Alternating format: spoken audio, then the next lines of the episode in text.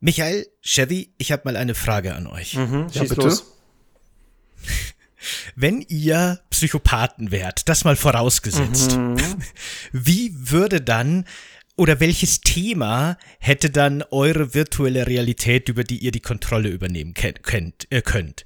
In The Evil Within haben wir erst so ein bisschen das Kunstthema und dann so ein bisschen Mittelalterthema. Welcher Themenhorrorpark wäre denn eurer? Gott. Boah, das ist schwer. Ja. Hm. Ähm, Ich fand ja die Psychiatrie mal richtig cool. So Psychiatrie ist immer geil, so eine Klinik, wo du dich austoben kannst. ist immer geil, finde ich sowas. Boah, das ist total schwer. Und ich habe gar keine Zeit, das vorzubereiten. Äh, dann nehme ich einfach das, was mir in den Sinn kommt. Äh, Vergnügungspark, Bibliothek, äh, Gladiatorenarena, Oh, okay, Tja. das ist cool. Therapiezimmer. Ja, auf jeden Fall. Ein, ein Vergnügungspark mit dem Thema Welt der Bücher, der zu einer Gladiatorenarena umgebaut wird. Quasi. Ja. Scheiße. Sehr gut. Gekauft, gekauft. Startet am Montag. Sehr gut. Hervorragend. Genau, ich habe es ja in der Frage schon gesagt, es geht heute um The Evil Within 2. Das Spiel hat uns der Chevy nämlich heute mitgebracht. Hallo übrigens. Hallihallo, ihr zwei. Hallo. Und das besprechen wir heute sehr gerne. Willst du uns kurz erklären? Ach so, warte mal, ich sollte dich erst mal vorstellen. Chevy, du bist natürlich der Co-Podcaster vom Pet, der vor einiger Zeit auch schon bei uns hier im Podcast war. Ihr macht gemeinsam den Radio Raccoon Podcast, wo ihr über Resident Evil, aber auch andere Horrorspiele redet und seid da überhaupt als Horrorfans unterwegs und bekannt. Und ähm, The Evil Within 2, wieso hast du dich für dieses Spiel entschieden? Warum hast du uns das heute mitgebracht? Was ist für dich so besonders an dem Spiel? Also das Spiel vereint äh, zwei extrem geile Mechaniken, und zwar Horror und Open World. Das ist etwas, was ich so noch nie gesehen habe auch. Und finde einfach, das passt super gut zusammen bei diesem Spiel.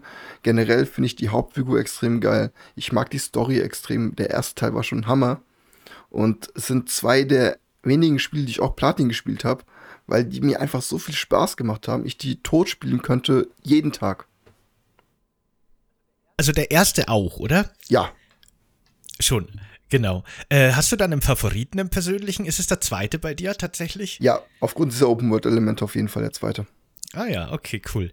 Äh, bevor wir jetzt aber so richtig in The Evil Within 2 einsteigen, müssen wir über das eigentliche Hauptthema dieses Podcasts reden, nämlich Kuchen im weiteren Sinne. Chevy, welchen Kuchen hast du denn heute mitgebracht?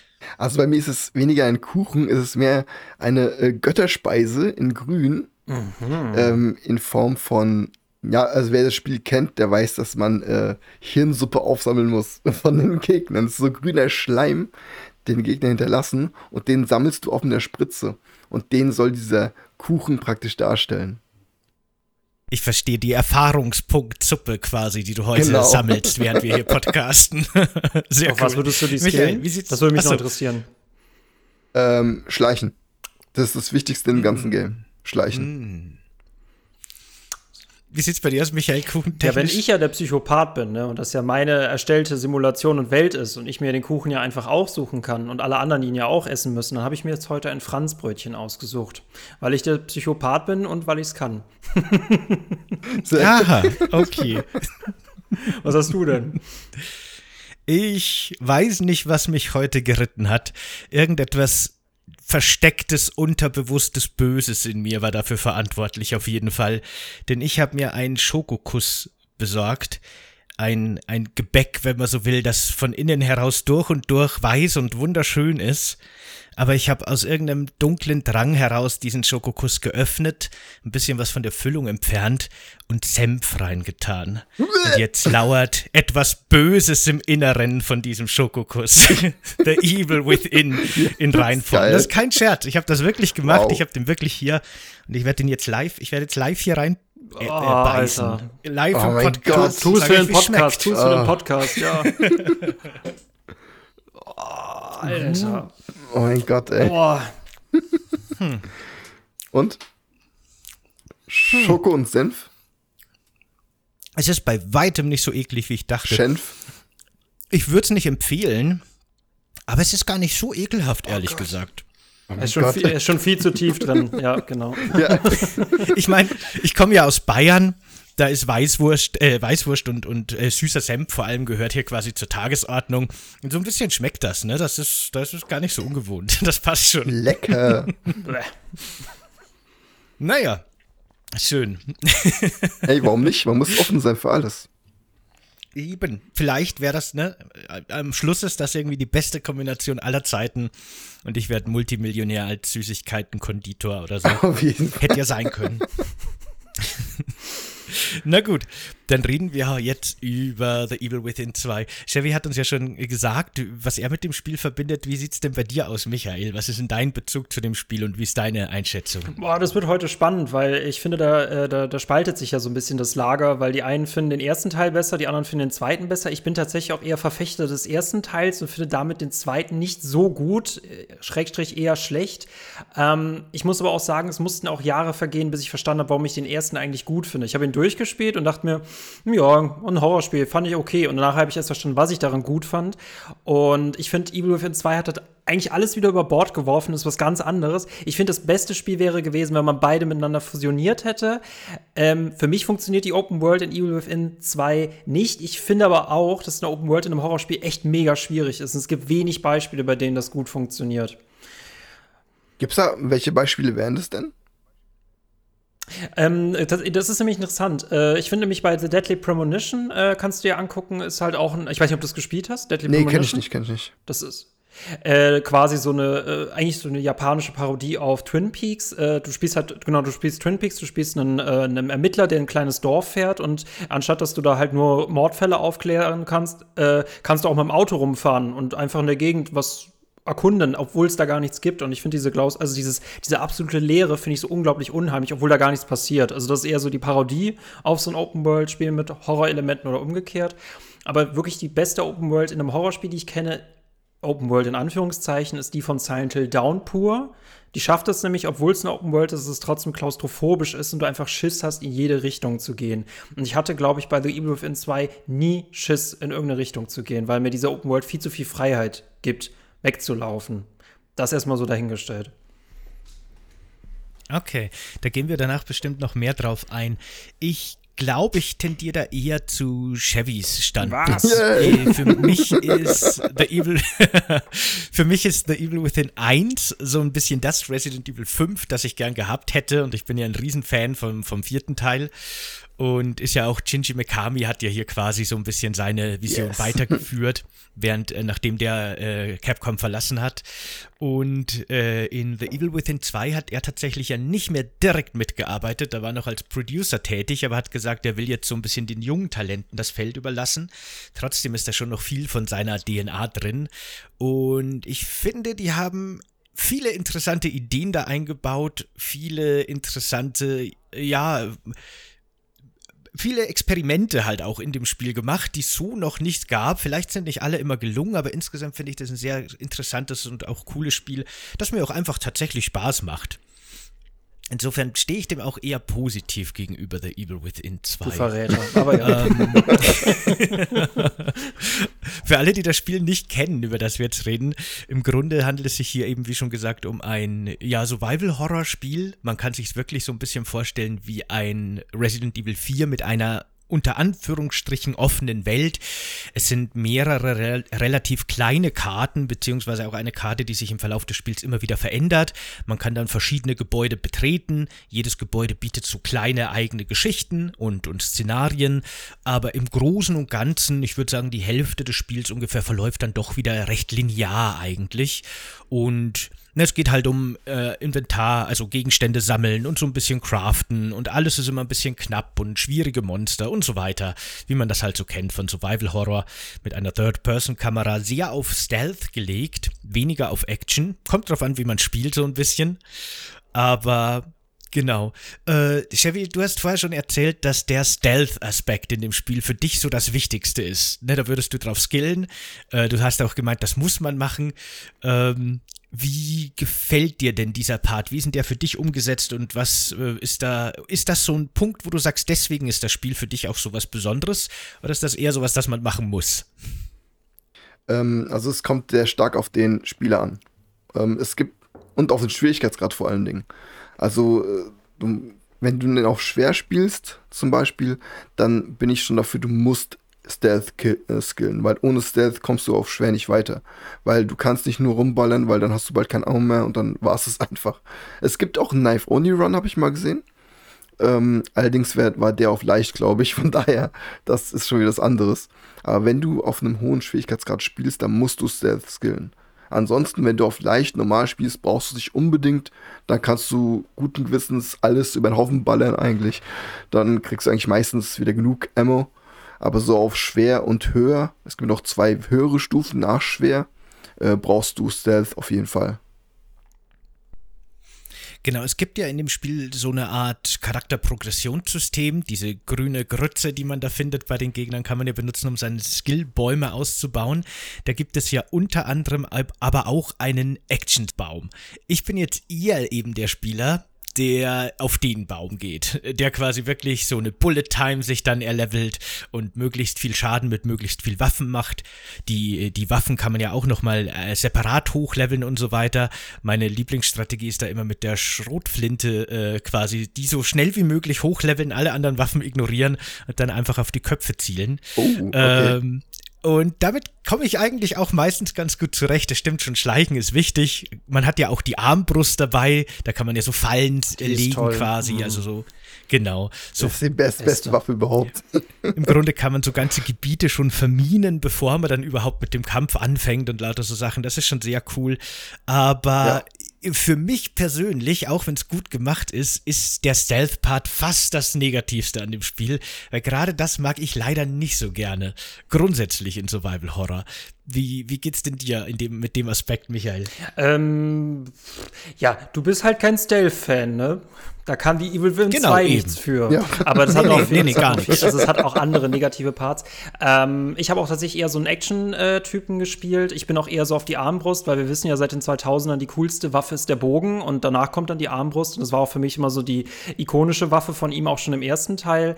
Ähm, es ist, ich finde es gerade so Schusswaffengebrauch ist am Anfang echt schwierig, weil man ja auch darauf skillen kann, dass er die Waffe ruhiger hält. Äh, aus irgendeinem Grund resettet er sich immer irgendwie und ist plötzlich wieder ja, Noob genau. im Zielen, aber auch egal. Ähm, das ist wahrscheinlich der Alkoholkonsum, das passiert dadurch. Ne? Also, ja, Sebastian, genau. pass doch einfach mal mehr auf dich auf, Junge. Aber ähm, ja, wie gesagt, es ist äh, nochmal zusammenhängend mit dieser Open World. Ich glaube, im ersten musste ich halt wirklich auf Stealthen, weil ich ja keine Alternative hatte, weil es auch einfach nicht so viele Räume gibt. Im zweiten ist es halt eher so, ich überlege, sollte ich mich jetzt mit dieser Gruppe anlegen, also dass ich mal so eine Ressourcenrechnung mache, weil wenn ich die jetzt umbringe, verschwende ich so und so viel Munition. Was kriege ich dann dafür? Und die meisten Gegnergruppen bin ich auch einfach umgangen. Also habe mich quasi nicht in sie reingestelft, sondern um sie herum gestelft. Und äh, ja, ansonsten äh, schön kavupp dich drauf. Ich finde, Stealth ist auch immer so ein Part, der, der macht ein Spiel länger. Und äh, ich glaube, genau, genau da hätte es mich noch unglaublich mehr gestört. Ähm, weil, äh, ja, das Umlaufen ist einfach viel einfacher als jetzt unbedingt so sneaky durch, ne? Das kann ich nicht ich kann keine Gegner leben lassen. Ich muss alle töten, weil töten. die in dem Spiel Loot droppen. Und ich kann den Loot nicht einfach liegen lassen. Die tragen da irgendwie Munition oder Bauteile oder eben Erfahrungspunkte mit sich rum und ich will das haben. das ist eine wichtige Motivation für mich. Selbst wenn ich dann meistens fürs Töten der Gegner mehr ausgebe, als ja, ich letztendlich ja. zurückbekomme. Aber trotzdem, darum genau, geht's ja. nicht. Ich will die Welt aufräumen. das ist für mich da. Die Welt besser machen. genau. Ich finde es mit dem, mit dem, äh, was du vorhin gesagt hast, mit der Schrotflinte eigentlich ganz cool. Da bin ich zum Beispiel genau andersrum. Ich gehe da als allererst auf die Armbrust, weil seit dem ersten Teil wissen wir auch, dass die Armbrust, die Feuerbolzen die stärksten Waffen sind. Und immer direkt die Feuerbolzen ausprägen, weil das Geile ist halt einfach, zumal du, äh, wobei du bei allen anderen Waffen verschieden viel Schießpulver brauchst oder verschieden viel äh, äh, Teile brauchst. Bei, der, bei den Bolzen vor der Armbrust, die, die Harpunenbolzen, brauchst du immer nur einen von den scheiß Metallstangen. Und das ist die, das Beste, was du machen kannst. Weil die hast du fast immer. Die kriegst du immer, kannst du schön, schön aufwerten und dann hast du direkt die beste Waffe von Anfang an. Und danach gehe ich auf die Schrotflinte natürlich. das stimmt die Bolzen sind ja erstens total äh, billig zu craften, teilweise vor allem die Standardbolzen, wie du schon sagst. Und zweitens ist die auch eine unglaublich mächtige Waffe. Die meisten Gegner im Spiel werden durch so einen gut platzierten Bolzen ge-one-hit-killed. Also selbst mit meiner hochgelevelten Schrotflinte mache ich teilweise nicht so viel Schaden wie mit einem Standard-Armbrustbolzen. Also die Armbrust ist schon so ein bisschen die Hauptwaffe im Spiel, das merkt man. Man schaltet ja im Verlauf des Spiels viele Waffen frei, auch so ein bisschen Gimmick-Waffen. Äh, aber die, die Armbrust mit ihrem verschiedenen Bolzen ist schon einfach das Zentrum des Spiels, würde ich sagen. Also da wurde auch das Game Design so ein bisschen drumherum gebaut, kann man, glaube ich, sagen. Ich muss nur sagen, was mich, was mich persönlich Fall, gestört ja. hat, ist es im zweiten Teil noch umso, also es haben, sie haben ja dieses Craften haben sie im zweiten Teil noch weiter ausgebaut. Deswegen warst du ja noch viel mehr darauf angewiesen, diese Ressourcen zu suchen, was dann manchmal halt in diese Sucharbeit reingefallen ist, die für mich jetzt aber nicht wirklich unheimlich war. Ich fand es im ersten irgendwie einfacher. Du hattest natürlich weniger Möglichkeiten. Deswegen, ich würde immer noch sagen, ich hätte gern weniger Möglichkeiten und dafür weniger Frust an äh, diese Sachen zusammenzubauen. Weil wie Chevy du schon richtig sagst, äh, du hast halt trotzdem auch immer die Wahl, gut, wofür gebe ich jetzt meine Ressourcen aus? Und wenn ich weiß, es macht überhaupt keinen Sinn, sehr viele Ressourcen für wenig Munition auszugeben. Deswegen gehe ich lieber auf die billigere. Äh, werde ich ja natürlich auch wieder meine Möglichkeiten beschnitten. Es gibt ganz, ganz viele Sachen in Evil Within 2, wo ich mir so denke, oh. Was ich aber sagen muss an der Stelle ist, äh, man hat mir ersten Teil immer vorgeworfen, er ist storytechnisch absolut schwierig zu fassen. Das stimmt. Dazu mussten dann noch diese DLCs kommen, äh, The Assignment und The Consequence. Damit hat man dann erstmal diese Story, Story verstanden dafür muss ich sagen, bei Evil Within 2, sie ist schon wieder fast so einfach, dass sie gerne für mich hätte ein bisschen schwieriger sein können. Ja, das stimmt. Und ich finde dieses, Konzept, dass wir in so einer Matrix eingesperrt sind äh, mit, mit, Psychopathen, das ist eigentlich ziemlich cool, weil ne, Geisterstätte Silent Hill, das hatten wir jetzt alles schon mal gehabt. Das ist für mich so die moderne Adaption eines Horrorszenarios. Aber ja. Wusstet ihr, dass äh, Original, also die Originalidee von, von The Within anders war? Gedacht von Shinji Ersten oder zweiten?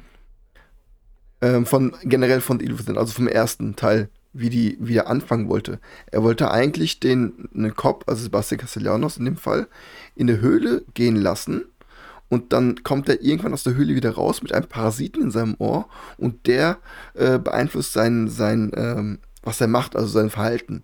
Und das, darauf sollte das Spiel eigentlich aufbauen halt dann irgendwann umgeschmissen und das dann halt so geworden wie jetzt. Das ist interessant, weil das klingt fast so ein bisschen wie der Plot von der Resident Evil 4 Castle Demo. So ein früher Prototyp von Resident Evil 4, an dem Mikami noch gearbeitet hat. Da wäre die ähm, Geschichte gewesen, dass äh, Leon Kennedy, der Protagonist, den wir ja auch in Resident Evil 4 haben, mit einer frühen Variante des T-Virus infiziert wurde und dadurch hat er Halluzinationen und ist dann in so einem ah, mittelalterlichen ja, genau. Schloss unterwegs und die meisten Gegner in dem Spiel sind einfach Einbildungen von ihm. Das geht so ein bisschen in die Richtung und auch die Parasitenthematik haben wir dann schon in Resident Evil 4 gesehen. Das ist ganz spannend. Aber da finde ich dann die Idee von so einer virtuellen Realität, in der die Psyche von mehreren Menschen verbunden ist, die aber dann von einem korrupierten Individuum, von einem Psychopathen quasi äh, zu einem schrecklichen Albtraum gemacht wird, schon interessanter, ein interessanteres Szenario auf jeden Fall. Da kann man viel mehr draus machen. Was auch ein sehr interessanter, schlauer Schachzug ist, sowas zu machen, virtuelle Welt, weil du hast einfach in der, im Levelaufbau, Leveldesign bist du frei wie sonst was. Klar. Du kannst ja alles machen, hast du im ersten schon gesehen, du fällst irgendwo hin, äh, auf einmal bist du an der Wand und rollst dich runter und bist wieder im nächsten Raum. Es ist geil. Sowas finde ich super gut gemacht einfach. Was ich aber genau in dem Kontext schade finde, der erste Teil hat so unglaublich kreativ mitgespielt, dass du halt quasi alle zehn Minuten woanders gelandet bist und im zweiten Teil bist du halt viel zu lange in dieser kleinen äh, Sitcom-Stadt unterwegs. Ne? Also es könnte ja fast so aus den 50er Jahren so was sein. Ist halt sehr oft, ne? Es ist, ist ja quasi so ein bisschen Rapture-mäßig, so ein bisschen, das ist so heile Welt, aber dann ist sie durchgedreht. Wir haben später so ein bisschen Kerker, Mittelalter und danach richtig abstruse Sachen. Und das ist total spannend zu sehen, dass äh, The Evil Within 2 immer andere Sachen macht, aber gleichzeitig auch immer sein eigenes Potenzial so ein bisschen eingrenzt dadurch. Also, ich muss aber ganz ehrlich sagen, diese Balken aus dem ersten Teil, die will ich nie wieder sehen. Ne? Diese, das war, das war ganz, eine ganz blöde Idee umstritten, gell? Oh, also viele haben es gefeiert nee. und manche haben es gehasst. Nee, das ist kannst so, du auch freischalten übrigens. Das ist so ein großes Thema, weil ähm, der erste mm. Teil hatte so eine Letterbox-Ansicht. Ja. Also oben und unten im Bildschirm schwarze Balken, damit es ein bisschen cinematischer wirkt. Und das ist was, das wird ganz viel diskutiert. Michael hat ja äh, schon durchblitzen lassen, dass er das nicht sehr gut fand, die Idee. Und ich muss euch ganz ehrlich sagen, mir ist das überhaupt nicht aufgefallen. Ich habe das Spiel durchgespielt, ich fand's cool. Im Nachhinein habe ich gelesen, öh, diese Letterbox, diese Letterbox. Mm. Und ich dachte, dachte mir, was denn, wo kommt denn in dem Spiel ne, ne, ein Briefkasten vor, der irgendwie nervt? Ich verstehe überhaupt nicht, was die Diskussion soll. also ich, mir, ich, mich hat das anscheinend überhaupt nicht gestört, weil ich habe es nicht wahrgenommen, dass da irgendwie schwarze Balken sind. Aber gut, so unterschiedlich ist das mit der Wahrnehmung. Ähm, wie findet ihr denn, weil wir schon über die, die, diese fiktive Realität, diese virtuelle Realität geredet haben, äh, so das Gegnerdesign und die Darstellung von dem Ganzen. Also ich habe mit der Darstellung deswegen so ein bisschen Probleme, weil meiner Meinung nach gibt es keine sinnvollen Regeln in dem Spiel. Ähm, die, die Welt soll ja so funktionieren, dass durch das kollektive Bewusstsein im Grunde eine Realität erschaffen wird. Und die Realität hat ganz ähnliche Regeln wie unsere Realität, weil sich alle einig sind, dass die Welt so funktioniert, wie sie funktionieren sollte, ungefähr aber gleichzeitig widerspricht sich das Spiel dann auch genau in dem wieder selbst die ganze Zeit. Das ist ganz komisch und bizarr. Und äh, dann tauchen eben plötzlich diese, diese Monster aus. Also die psychischen Projektionen der Bewohner und Bewohnerinnen werden irgendwie korruptiert und zu so zombieartigen Wesen, die dann so geschmolzene Gesichter haben, so ein bisschen. Ähm, ich finde die schon ziemlich unheimlich und ziemlich, ziemlich creepy. Und du hast ja gesagt, Michael, du hattest überhaupt keine Angst im Grunde ne, du, dir war das relativ egal alles. Ich finde das Spiel furchtbar gruselig, aber ich finde alles super gruselig. Echt? Insofern, okay, wer weiß. Okay. ähm, ja, genau, aber wie findet ihr denn so das Monster-Design und die Welt oder, oder Chevy vor allem? Wie geht's dir denn? Findest du das Spiel unheimlich? Hat dich das abgeholt, der Stil, oder? Ähm, äh, da muss ich erstmal dem Michi äh, äh, muss ich ihm äh, recht geben. Der erste Teil ist um Längen gruseliger als der zweite, das auf schon. jeden Fall. Allein, allein schon von der Laura her. Die Laura ist ein einer der creepigsten Gegner, die ich kenne, finde ich. Und ähm, da, das ist richtig. Also da habe ich auch relativ wenig Schiss gehabt bei dem Spiel. Gab allerdings ein, zwei Momente, beziehungsweise ein, zwei Gegner, vor denen ich immer wieder Vorsicht walten lassen habe. Zum einen war das die Hexe, die Witch, die immer so. Sebastian! Komisch. Na, das, das, das ist, ist wieder Anima. eine andere, okay, gut. Das ist die Anima, genau. Aber die meine ich auch. also, das sind zwei Gegner, die halt wirklich sehr creepy sind und die ich auch wirklich aufpassen muss. Und ansonsten aber Gegnerdesign 1A, finde ich. Es ist super gut gemacht. Die geschmolzenen Gesichter, wie du schon gesagt hast, sind super cool. Auch die eine Szene am Anfang, wo der Pfarrer sich verwandelt, finde ich richtig geil. Wo sein Gesicht zerfällt und alles. Also ich finde die Monster-Designs, habe ich auch so immer gesagt, 1A. Das ist nichts irgendwie, was man überall sieht, sage ich mal finde ich jetzt. Und äh, es ist äh, echt cool gemacht. Mm, äh, boah, bei Horror ist es echt schwierig, weil ich meine, gut, was haben wir heutzutage noch an Horrorspielen? Resident Evil. Silent Hill ist schon lange tot. Resident Evil kann halt Zombies kreieren. Meistens sind es halt irgendwelche Tiere, die sich halt in Zombies verwandelt haben. Bei The Evil Within muss ich immer sagen, äh, die machen sowas ähnliches wie Silent Hill. Äh, bei Silent Hill hat es ja alles so einen psychischen Hintergrund, warum diese Monster so aussehen. Die repräsentieren Sünden, dadurch finde ich die, oder Ängste, dadurch finde ich die weitaus unheimlicher. Bei The Evil Within, das fand ich immer so ein bisschen äh, wie auf Wish bestellt. Also die, die, die Monster Monster waren stellenweise ein bisschen faul, weil du hattest ja auch beispielsweise den Keeper aus dem ersten Teil, der mit dem Tresorkopf, der halt eins zu eins an den Pyramid Head angelehnt war. Und das Problem bei diesen, die hatten halt auch so, du hast diesen ganz typischen Standardgegner, äh, den normalen Zombie, der rumläuft. Weshalb ich das Gefühl bei The Evil Within 2 auch eher habe. Es ist eher, spielt sich stellenweise manchmal eher wie so eine Postapokalypse mit Zombies, ne? Also wo man ganz normal in Amerika rumläuft und halt Zombies abknallt. Dann gibt es so andere Monster, wie zum Beispiel Kameras auf, äh, auf ganz langen Beinen. Die finde ich dann wiederum interessant. Die passten auch so zu einem, äh, zu einem Künstler. Man hatte ja sowieso immer das Gefühl, äh, die Monster passen sich immer dem jeweiligen Endgegner an. Das Problem ist nur, du hast halt so viel Background hast du ja gar nicht. Du, also, wenn es quasi, wenn du sagst, das sind die Projektionen aller Leute, die in dieser Welt sind, dann ist es quasi irgendwie der Shuffle-Modus, dass alle Ängste irgendwie zusammengesteckt werden und na, ich habe irgendwas vor mir. äh, ja. So richtig Schiss hatte ich nicht. Also vor allem, du hast auch dieses, diese, ich fand die aus dem ersten Teil stellenweise kreativer. Es ist aber halt auch so, weil du einfach keinen Schlüssel hast, um diese Monster zu lesen, ähm, habe ich die meisten vergessen. Aber ich glaube, auch die Hexe oder Anima ist mir hängen geblieben. Äh, genauso wie der Künstler. Aber ansonsten äh, äh, Priester, der in, mit einem Flammenwerfer rumläuft. Ich meine, das habe ich lieber als einen normalen Zombie, aber das ist so. Leute, spielt Silent Hill. Also dann, dann seht ihr Monster Design, aber ja. Man muss aber gerade in The Evil Within 2 auch fairerweise sagen, dass es da gerade gegen Ende dann plötzlich ein ziemlich breit gefächertes äh, Variationsfeld an verschiedenen Monstern gibt. Und ich finde, einige davon sind schon wirklich sehr cool und sehr spannend. Ich kann mich noch genau an meine allererste Begegnung, ich habe das Spiel mittlerweile mehrfach gespielt, gerade so den ersten Stadtteil ganz oft, aber ich kann mich noch genau an meine erste Begegnung mit so einer Hexe erinnern. Da oh, war ja. ich in so einer alten Autowerkstatt und da kann man dann unter so einer, unter so einem Auto, wenn man das in die Luft hebt, kriegt man irgendwie Zugang in irgendeinen Untergrundbereich. Irgendwie sowas, ich weiß es nicht mehr. Und auf jeden Fall sind da am Anfang so normale Zombie-Monster drin mit ihren geschmolzenen Wachsgesichtern und alles ganz cool, kein Problem. Dann hebt man dieses Auto hoch und dann hört man irgendwie diese seltsamen Geräusche, dieses seltsame Knacken, Lachen irgendwie.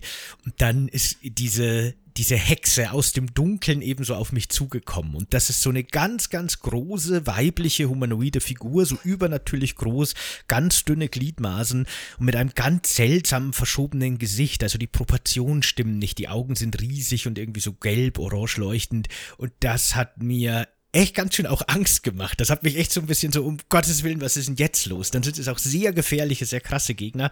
Das hat mich schon sehr abgeholt. Und diese andere Figur, von der ihr schon geredet habt, diese Ani Anima oder wie Anima. heißt sie? Genau, Anima. Genau. Ja. Die ist ja ein, ein ganz schrecklicher Gegner, finde ich. die ist nämlich im Grunde so ein Stalker, wie man das aus Resident Evil auch jetzt kennt. Also die haben das so ein bisschen populär gemacht in ihren Remakes. Äh, so eine Figur, die einem in gewissen Abschnitten permanent verfolgt die aber unsterblich ist und man kann eigentlich nichts tun außer schleichen und wenn sie einem sieht, ganz schnell weglaufen. Und die ähm, flüstert dann eben auch immer so rum und sagt dann eben so Sebastian. Und das ist einfach mein echter Name, verdammt nochmal. Ein Videospiel sollte während ich das spiele nicht meinen Namen flüstern die ganze Zeit. Das hat mich ziemlich fertig gemacht. Wusstet ihr, ähm, die äh, summt ja auch ähm, das Lied vom ersten Teil, meine ich, mhm. die Safe Room Musik. Also Claire verzerrt. Genauso krass, verzerrt summt ihr das immer. Das finde ich auch so geil gemacht, ey. Wenn man sich das mal so anhört. Richtig cool, ey. Das ist ja auch von der Story her, finde ich, so ein bisschen das Schöne, weil einerseits betritt ja unser, unser Held Sebastian Castellano diese bizarre, äh, fiktive Stadt, die da errichtet äh, werden wollte. Also so eine friedliche Vorstadt, mhm. die irgendwie aus ganz vielen hundert Leuten bestand in dieser Virtual Reality und äh, die wurde dann eben korruptiert von einem oder dann, wie man rausfindet, mehreren so äh, Psychopathen oder Leuten mit irgendwelchen finsteren Plänen. Er bringt aber dann so seine eigenen Ängste und Albträume, die auch ganz stark aus dem ersten Teil stammen, mit in diese Welt. Und da kommt es dann nochmal zu so einer Vermischung, finde ich, aus dieser The Evil Within 2 Welt, die schon ihren eigenen Stil hat und dem, was eben Sebastian aus Teil 1 mit hineinbringt bringt. Und das äh, hat, finde ich, auch einen schönen Kontrast, weil hier hört dann diese Vorstadtidylle auf oder was auch immer diese großen Psychopathen mit sich bringen, hört auf, sondern hier kommen wir in diese in diese in diese Klinik, in in diese ja, die, eben diese Ängste, die Sebastian mit sich trägt. Und das fand ich irgendwie wirklich einen schönen, schönen, ja, schön, eine schöne Ergänzung zu dem Ganzen und auch so ein bisschen nostalgisch, wenn man den ersten Teil gespielt hat und mochte. Das hat mir gut gefallen. Ich glaube, da fand ich den Teil sogar, in Evil Within 2 finde ich da noch am interessantesten, wo man halt noch diese Puzzleteile schließen konnte. Das waren ja quasi so in Anführungszeichen Nebenquests, die man ja über irgendwelche Gebäude genau, aufrufen ja. musste. Und da merkte man auch, dass dieses Wesen, das einen Sebastian ruft, dass das auf jeden Fall auch noch mit dem Alten zusammenhängt. Ähm, ich fand es im ersten, fand ich es interessant, weil man muss dazu sagen, erst im zweiten ist er jetzt ein bisschen weichgespülter. Ähm, wir haben so ein, äh, eigentlich fast wieder so ein Silent, also es ist quasi so, ich muss meine Tochter äh, finden, aber auch irgendwie meine Frau. Es ist so ein bisschen ähm, auf jeden Fall angenehmer, es ist ein bisschen fassbarer. Ich fand ihn im ersten Teil, fand ich ihn distanzierter. Ich fand ihn aber auch unheimlicher zu spielen, weil ich nichts über diesen Mann wusste. Und halt dem, was ich begegnet bin, dachte ich mir, oh Gott, was für einen Mann spiele ich, dass ihm solche Sachen begegnen. Ähnliches hat man ja auch bei äh, Silent Hill 2. Ähm mir ist eben noch ein gutes Beispiel für gutes Monsterdesign eingefallen: Dead Space. Da steckt jetzt wirklich kein richtig guter Schlüssel dahinter, aber diese Sachen sehen, also diese Viecher sehen einfach alle widerlich aus. Und ich habe Schiss, wenn sie kommen, vor allem wenn du sie abtrennst und sie einfach weiterlaufen können. Aber ist Dead Space nicht einfach nur The Thing, das Ding aus dem Eis im Endeffekt? Ja, nicht, aber das 1001, Monsterdesign 1001 Things. 1001. genau. Ja, ja, das schon. Das stimmt. Nee, aber da muss ich echt sagen, finde ich den Ansatz von The Evil Within 3 schon zumindest relativ einzigartig. Das ist jetzt zwei, nichts, oder? Ich, zwei. Ja, genau. Wir reden nicht über drei. Nee, Drei wär nee, geil. zwei. Hoffentlich, irgendwann mal noch. Ich würde ja, ich finde es Es- ja super. Es wird ja gesagt, dass, dass angeblich ähm, Ghostwire Tokyo an, Ja, ja. eigentlich The Evil Within 3 werden sollte. Ah ja, okay, okay. Hm. Ich hoffe trotzdem, es kommt doch ein The Evil Within 3. Habt ihr Ghostwire Tokyo gespielt, wenn wir schon dabei sind? Nee. Ich habe es bei dir gesehen und mich gelangweilt. Ja, das ist auch leider genau die Quintessenz von diesem Spiel. Das dachte Ich ich, mir fand's, schon. ich fand's nett, ich fand's wirklich nett, aber, aber stinklangweilig. Also, das ist die langweiligste Open World, die seit Assassin's Creed 1 gibt oder so. Also, das ist die Ubisoft-Formel in uralter Reinform. Also noch nicht mal die abgegradete bessere, sondern wirklich super langweilige Sammelquests, die über ein Riesengebiet verteilt sind. Es gibt nichts Interessantes zu machen. Ja, scheiße, ey, es sah im Trailer so gut aus. Es ist so schade, es ist so schade. Ursprünglich sollte das ja anscheinend auch wirklich ein Horrorspiel werden und ich glaube, dann wäre es viel besser von der Stimmung her. Dann haben sie sich aber irgendwann zwischendrin zerstritten intern.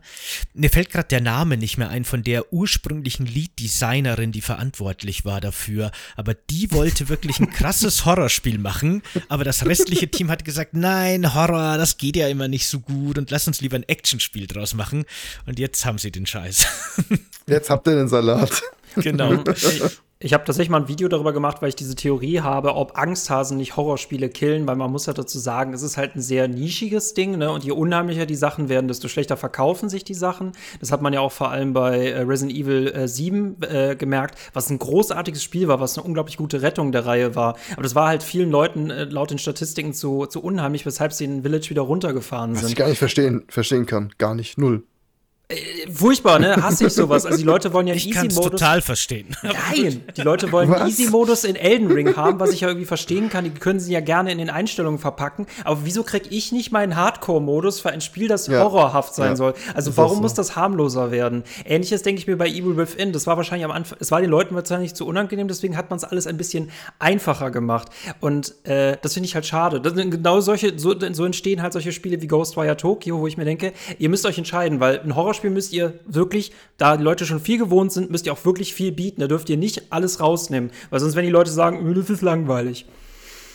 Ja, Ja. aber weißt du, das Problem ist halt, dass so Spiele wie Resident Evil 7 und Dead Space zum Beispiel, die mag ich beide sehr gerne, sind aber beide Spiele, die für mich in manchen Passagen hart an der Grenze sind, dass ich die noch spielen kann.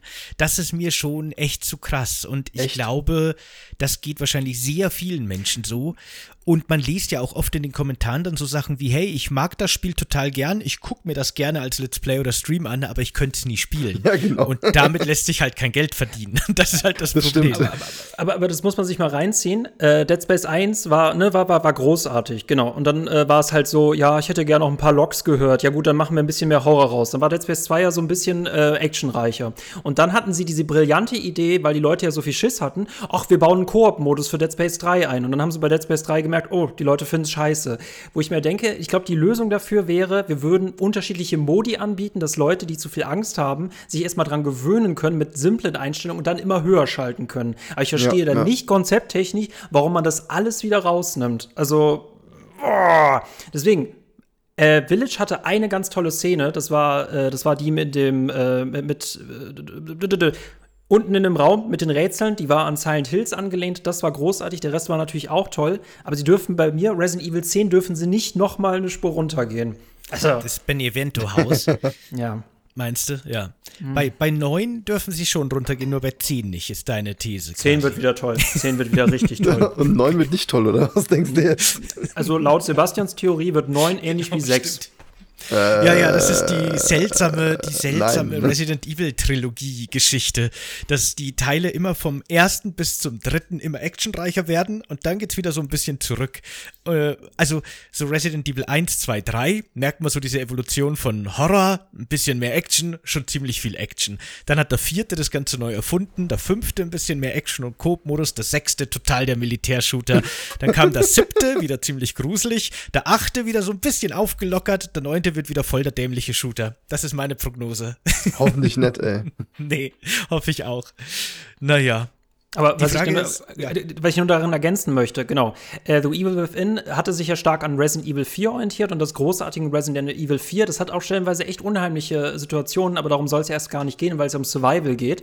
Und das hat halt viel mit Klaustrophobie zu tun und mit Ressourcenmanagement. Und das hat dann The Evil Within das mit den, mit den Balken, das war scheiße. Die Story hätten sie weitaus einfacher machen können. Im Nachhinein finde ich es jetzt doch besser mit der Auflösung. Aber dieser ganze Survival-Aspekt, der war im ersten Teil total stark. Jetzt frage ich mich, was kriege ich im zweiten noch geboten? Es ist, spielt sich an sich wie so ein Zombie-Spiel. Ich kann Ressourcen sammeln, aber ich kann ja auch leglaufen. Ergo muss ich sie nicht einsetzen. Das heißt, ich werde nicht immer wieder diesen Kampf äh, gezwungen. Und dann ist der einzige Grund, warum ich noch drin bin, wegen der Story, weil ich ja meine Tochter rausholen will. Aber das Kämpfen ist für mich immer so der unnötigste Part in The Evil Within 2, weil ich ihn ja auch ignorieren kann. Außer es ist wieder so ein Endgegner, so ein Bullet Sponge. Also ich will dieses Spiel ja mögen, weil ich will, dass mehr Reihen als Resident Evil existieren, aber es ist so unglaublich schwierig. Man muss aber dazu auch sagen, dass das äh, Wegrennen ist nicht so einfach, wie es sich anhört. erstmal ist die Steuerung sehr, wenn du, wenn du praktisch dich umdrehen willst und wegrennen willst, gleichzeitig, das geht meistens schief. Da rennst du gegen eine Wand meistens. und äh, dann ist es auch so, dass du halt natürlich einen Ausdauerbalken hast. Und zumindest am Anfang kannst du vielleicht drei, vier Sekunden rennen und dann hast du keine Ausdauer mehr. Und dann kriegen dich meistens die Zombies. Aber da ich ja nicht, da ich ja nicht schockiert bin, bin ich ja eigentlich nur gefrustet. Das ist ja das meine. Das, hm. Aber Voll. ich muss ja auch sagen, diese, diese Open World, in der man relativ viel Bewegungsfreiraum hat. Ich meine, ich mache das auch gerne, dass ich irgendwo auf Dächer kletter, wenn es das Spiel erlaubt, was oft geht. Von da oben kann man dann, wenn man das Scharfschützengewehr schon repariert hat, ziemlich gut snipen. Dann brauchen die auch, bis die hochkommen. Dann kann man meistens den einzigen Zugang ganz gut decken und sowas. Das geht schon. Aber diese Open World macht ja, würde ich jetzt mal behaupten, weniger als die Hälfte des Spiels aus, Spielzeit technisch. Je nachdem, wie viel man sich umsieht. Ähm, es gibt ja schon sehr viele lineare Abschnitte gerade im letzten Drittel. Und da hat man ja weniger die Option, dass man wegläuft. Da muss man sich ja schon irgendwie den Gegner stellen. Da sind ja die Enge meistens sehr Gängen, äh, die Gänge sehr eng. und ähm, da sind auch die Ressourcen dann eben schon limitiert. Und ähm, ja, genau, da finde ich es nicht mehr so leicht, dass man einfach dem Kampf aus dem Weg geht. Chevy, ich überlasse ja, dir erstmal. Das, das, das stimmt. Aber ähm, man muss erstmal sagen, das Scharfschützengewehr ist insofern eine gute Waffe. Natürlich, auf jeden Fall. Aber du findest dafür keine Munition. So gut wie nicht. Also, das ist das Problem. Du musst die craften und die ist sauteuer, die Munition. Von daher kannst du diese Taktik nur bedingt durchführen. Das ist halt das. Und, und gegen Ende, du hast natürlich ein paar Parts, wo du sagst, okay, ich muss die Gegner töten. Aber ähm, auch da ist meistens easy, weil du kannst den ja, also die Gegner sind nicht so schwer, wie man denkt. Wir es mal so. Die sind relativ einfach zu töten, die Gegner. Wenn man weiß, wie man sie, äh, wie man denen entgegentreten sollte. Also, wenn ich jetzt ähm, zum Beispiel die, ähm, die, die Krabbelfiecher hast, du hast ja irgendwann hast du Krabbelfiecher, die, die wie Hunde, die Pendant zu den Hunden sind es ja. Und äh, die kann dich, die können dich eigentlich one-hitten. Aber wenn du quasi einen, einen brennenden Pfeil auf die, auf die schießt, dann war es das auch schon. Dann sind sie tot. Da ist aber wieder das Lustige, die Pfeile sind verbuggt. Die brennenden Pfeile, die sind, gehen manchmal einfach aus. Du, du schießt einen brennenden Pfeil, der geht aus und äh, fliegt durch den Gegner durch. Zack. Also manchmal hast du echt Pech. Das ist leider so. Vielleicht ist das ja auch Absicht, ne? So ein brennender Pfeil ist ja auch nicht sehr zuverlässig wahrscheinlich. Kann ja sein, dass der erlischt. Wer weiß.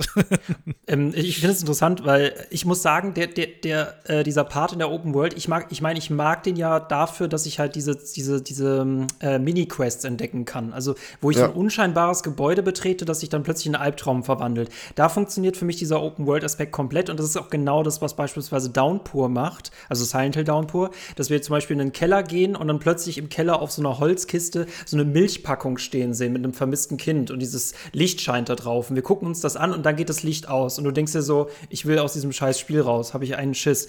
Ähm, bei Evil Within 2, sobald du dann nicht mehr in diesem Open-World-Part bist, bist du für mich dann in so einer Art Part, der sich so ein bisschen ähnlich spielt wie der von Resident Evil Village. Also es ist alles sehr industriell. Du musst halt sehr, sehr viel kämpfen. Du wirst eigentlich power, dauerhaft in Stress versetzt. Ich fand den auch nicht mehr so stark. Ich muss halt sagen, das Einzige, was mich wirklich, also was mich, glaube ich, wirklich stört an Evil Within 2 ist, du hattest in Teil 1 hattest du dieses, ähm, du hattest diese Bindung an Ruvik. Du wusstest, es gibt Ruvik, Ruvik kommt immer wieder vor und du weißt, dein, dein Weg endet auch mit Ruvik. Ich habe in Teil 2 habe ich regelmäßig so ein bisschen die Orientierung verloren, weil du kämpfst dich ja von einem Gegner zum anderen und du weißt eigentlich gar nicht genau, wo es hingeht, bis es dann irgendwann mal wieder zur Haupthandlung geht. Und ich finde, so einer der stärksten Gegner stirbt auch relativ früh, ohne zu spoilern. Es ist halt dieser, dieser Künstler und das ist so eigentlich der, der, äh, das ist ein richtig guter Gegenspieler. Ist aber so ein ähnliches Problem wie beispielsweise bei Far Cry 3. Wir alle lieben Vars, aber Vars ist nicht der Hauptendgegner. Und sobald Vars weg ist, flacht dieses Spiel spannungstechnisch auch komplett ab. Und ich finde auch, jeder Gegner nach dem Künstler kommt auch nicht mehr an ihn heran. Das stimmt, ja. Die haben auf jeden Fall für diesen Künstler die meiste Zeit auch wirklich vom Spiel in Anspruch genommen. Oder der nimmt die meiste Zeit in Anspruch. Aber ich fand die Passage danach eigentlich auch noch ganz nett, äh, ganz cool auch. Aber vielleicht hauptsächlich, weil ich mir dachte, als ich das erste Mal gespielt habe, so, ah, jetzt beginnt der Resident Evil 4 Teil von The Evil Within 2. weil da ist man dann plötzlich auch wie in Resident Evil 4 ab der Hälfte oder ab nach dem ersten Drittel in so einem mittelalterlichen Schloss unterwegs. Und ähm, da ist dann auch sehr düster und da gibt es dann einen sehr bizarren Part, der hat mich fast ein bisschen genervt. Da ist nämlich so ein seltsamer Filter über der Kamera. Das ist relativ unheimlich, weil alles ist nur noch so rötlich und es wabert so ein bisschen, als würde man nicht mehr scharf sehen. Man muss durch so tiefes Gewässer gehen ähm, alles ist recht dunkel, es sind nur noch so Ruinen erkennbar in der Entfernung und ich fand ah, es ja, da auch ja, echt ja. schwer, Gegner zu erkennen in diesem Gebiet. Das ist fast Ende, äh, ja man musste sich da wirklich so ein bisschen auf sein Gehör verlassen. Das fand ich fast ein bisschen zu viel in die Effektkiste gegriffen. Das hat mich eher ein bisschen genervt, da durchzukommen. Aber alles in allem fand ich, finde ich nach dem Künstler deswegen schon auch wieder stark, das Spiel, weil hier macht es das, was Re äh, The Evil Within 1 schon gemacht hat, dass es so eine Achterbahn an verschiedenen Ideen plötzlich wird. Dann bricht so ein Gang auseinander und man muss so gegen die Schwerkraft, gegen die Logik der Schwerkraft durch den Gang laufen und vor so einem riesigen Auge flüchten. Beziehungsweise das kommt sogar schon kurz vor dem Boss, aber dann kommt eben dieser, dieser Schlosspart, dann kommt dieser komische Bizarre, von dem ich gerade geredet habe, dann kommt so ein weißer Vulkan, Ascheregen, Wachs Wachspart und da kommen dann wirklich ganz viele so lineare Parts mit ganz vielen unterschiedlichen Ideen nacheinander, aber zu denen muss man irgendwie erst kommen. Davor spielt das Spiel halt schon sehr lange in dieser offenen Welt und ist vom Feeling her irgendwie ganz was anderes. Ich finde es eigentlich ganz spannend, dass die hier so ein bisschen das vermischt haben, beziehungsweise ein bisschen seltsam, dass das so komisch gewichtet ist, dass erst so ganz viel Open World ist und dann plötzlich so gar nicht mehr irgendwie. Naja. Äh, meine Vermutung ist, es hängt damit zusammen, weil sie es halt greifbarer für die Leute machen wollten. Und ich finde, Horrorspiele dürfen so gar nicht sein. Oder du machst halt wirklich eine Open World, die auch unangenehm ist. Das ist echt, das ist sehr schwer. Ich, ich weiß auch, wir hatten bei uns mal ein, ein Thema, ähm, das beste Horror-Game überhaupt. Da haben ich, Pat und der Matt, der auch dabei war, haben halt unser, unser perfektes Horror-Game vorgestellt. Was muss da drin sein und so. Und ich habe echt ein ganzes Skript geschrieben für so ein ganzes Game, mhm. wie ich so ein Horror-Game machen will. Da habe ich auch wirklich ein Horror-Game in Open World gemacht. Das habe ich dann zu einem Buch verwandelt. und äh, ja, das ist ähm, praktisch genauso. Ich wünsche mir sowas. Ich wünsche mir sowas echt. Aber bis jetzt habe ich noch nicht sowas gesehen, leider. Ich fand ja den Ansatz von The Evil Within 2 eigentlich schon ganz gut und ganz interessant. Äh, dass wirklich viele dieser Gebäude eben, wie du schon gesagt hast vorher, Michael, so kleine Geschichten erzählen und einem dann wirklich auf so kleine Achterbahnen, so, so Geisterbahnen mitnehmen plötzlich. Das finde ich sehr, sehr cool. Ich finde nur, dass es halt dann in der Summe ein bisschen zu viel belanglose Häuser gibt, wo dann teilweise mm, halt zwei ja. tote tot geglaubte Zombies am Boden liegen, dann lootet man in der Küche noch das Kraut und dann geht man wieder raus, Haus abgehakt. Wenn die sich ein bisschen mehr auf diese interessanten Geschichten konzentriert hätten und die ohnehin schon relativ kleine offene Welt vielleicht noch ein bisschen kleiner gehalten hätten, finde ich, hätte dieser Ansatz sehr, sehr, sehr gut funktionieren können für mich funktioniert es so, wie es ist, auch noch gut. Aber ne, ich glaube, dass da diese Idee von lauter kleine, äh, gruselige Kapitel in einer Open World, also interessante, gruselige kleine Geschichten in einer Open World quasi verteilen, das ist, glaube ich, schon ein guter Ansatz für so eine unheimliche Horror-Open World. Muss man machen, auf jeden Fall, ja. Äh, du hast halt vor allem auch nur seine Geschichten, die er dort entdecken kann. Ansonsten sind da ja keine. Ich weiß, ich, äh, ich erwähne jetzt oft sehr da auf Downpour. Bei Downpour ist das Spannende, das ist das erste Mal in Silent Hill, dass wir uns auch mal mit anderen Figuren beschäftigen als mit der Haupthandlung. Weshalb ich auch die, ich finde die Haupthandlung von Downpour finde ich auch nicht gut. Ich finde diese ganz vielen kleinen Nebengeschichten, dieses Detektivische, dass wir reingehen und uns in irgendeinen Aspekt angucken und dass, dass sich plötzlich so eine Geschichte ähm, offenbart. Und je weiter wir gehen, desto schlimmer wird diese Geschichte. Und wir haben jederzeit die Wahl, ah, ich will das nicht wissen und irgendwie will ich es doch wissen. Und äh, das ist, ist, auch ähnlich wie bei Silent Shadow Memories, wo wir halt quasi durch eine Welt laufen können, die relativ normal aussieht, aber sobald wir uns irgendwie mit den Objekten beschäftigen, bekommen wir die Erinnerungen zu diesen Objekten und dann gucken wir diesen Abgrund und wollen auch echt nicht mehr reingucken. Und da hätte The Evil Within 2 gerne äh, unangenehmer sein dürfen. Das hat stellenweise echt Spaß gemacht. Ich glaube aber, die Leute würden zum Beispiel auch Resident Evil 4 in der Open World auch nicht haben wollen. Ich glaube, da ja, wird so viel ja. an dem Spaß verloren gehen. Ach, ich würde es nehmen. ja, Wenn Leon ja, drin wäre, würde ich es auch nehmen, klar. Du hast ja, du hast ja bei äh, Resi 4 hast du ja einen Part, wo du echt viel Backtracking machen kannst. Gibt es einen Part, wo du, ähm, ich weiß nicht mehr, wann das war, ich glaube nach dem, nach dem, ähm, nach dem Delago oder so, glaube ich, wo dann anfangen, den, die, die Parasiten aus den Köpfen zu kommen. Mhm. Ab da kannst du ja auch wieder zurückgehen mit dem Boot über den See, kannst du schon wieder fast ganz zurückgehen bis zur Kirche und kannst mal den ganzen, ganzen Weg erkunden, weil es ja dann auch dunkel ist, es regnet und so. Dann, dann hast du mal ganz viele Horrorelemente drin, also weil es halt so dunkel ist und du halt wirklich Schiss hast. Und das finde ich auch ganz cool. Aber das sind halt Korridore. Ich, also, was ich zum Beispiel meinte, wäre jetzt wirklich Leon S. Kennedy könnte in so einer Kleinstadt rumlaufen wie bei The Evil Within 2. Ich glaube, gerade dieses Klaustrophobische würde verschwinden. Also, natürlich würde ich auch GTA Online mit Leon S. Kennedy spielen, um Gottes Willen. Da habe ich voll Bock drauf. Ne? Das ist halt kein Horrorspiel. Ne? Deswegen, das fand ich bei The, äh, Resident Evil 4. Du hattest ja ein offenes Gebiet in Anführungszeichen, aber es waren halt Gebiete, die aber über Korridore miteinander verbunden ja, waren. Ja. Ne? Und die brauchen ja nur ein paar Monster zu spawnen, so war schon der Korridor total unangenehm.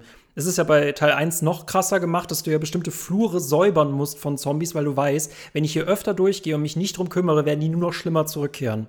Aber solche Entscheidungen hast du bei The Evil Within 2 nicht. Ähm, ihr müsst mich da nochmal auf den neuesten Stand bringen, weil, oder beziehungsweise ich habe es vergessen, es gab diesen Verbindungsflur, wenn wir äh, bestimmte Gebiete be äh, betreten wollten, The Evil Within 2. Das mag. Aber das war, das war aber exakt immer der gleiche, oder?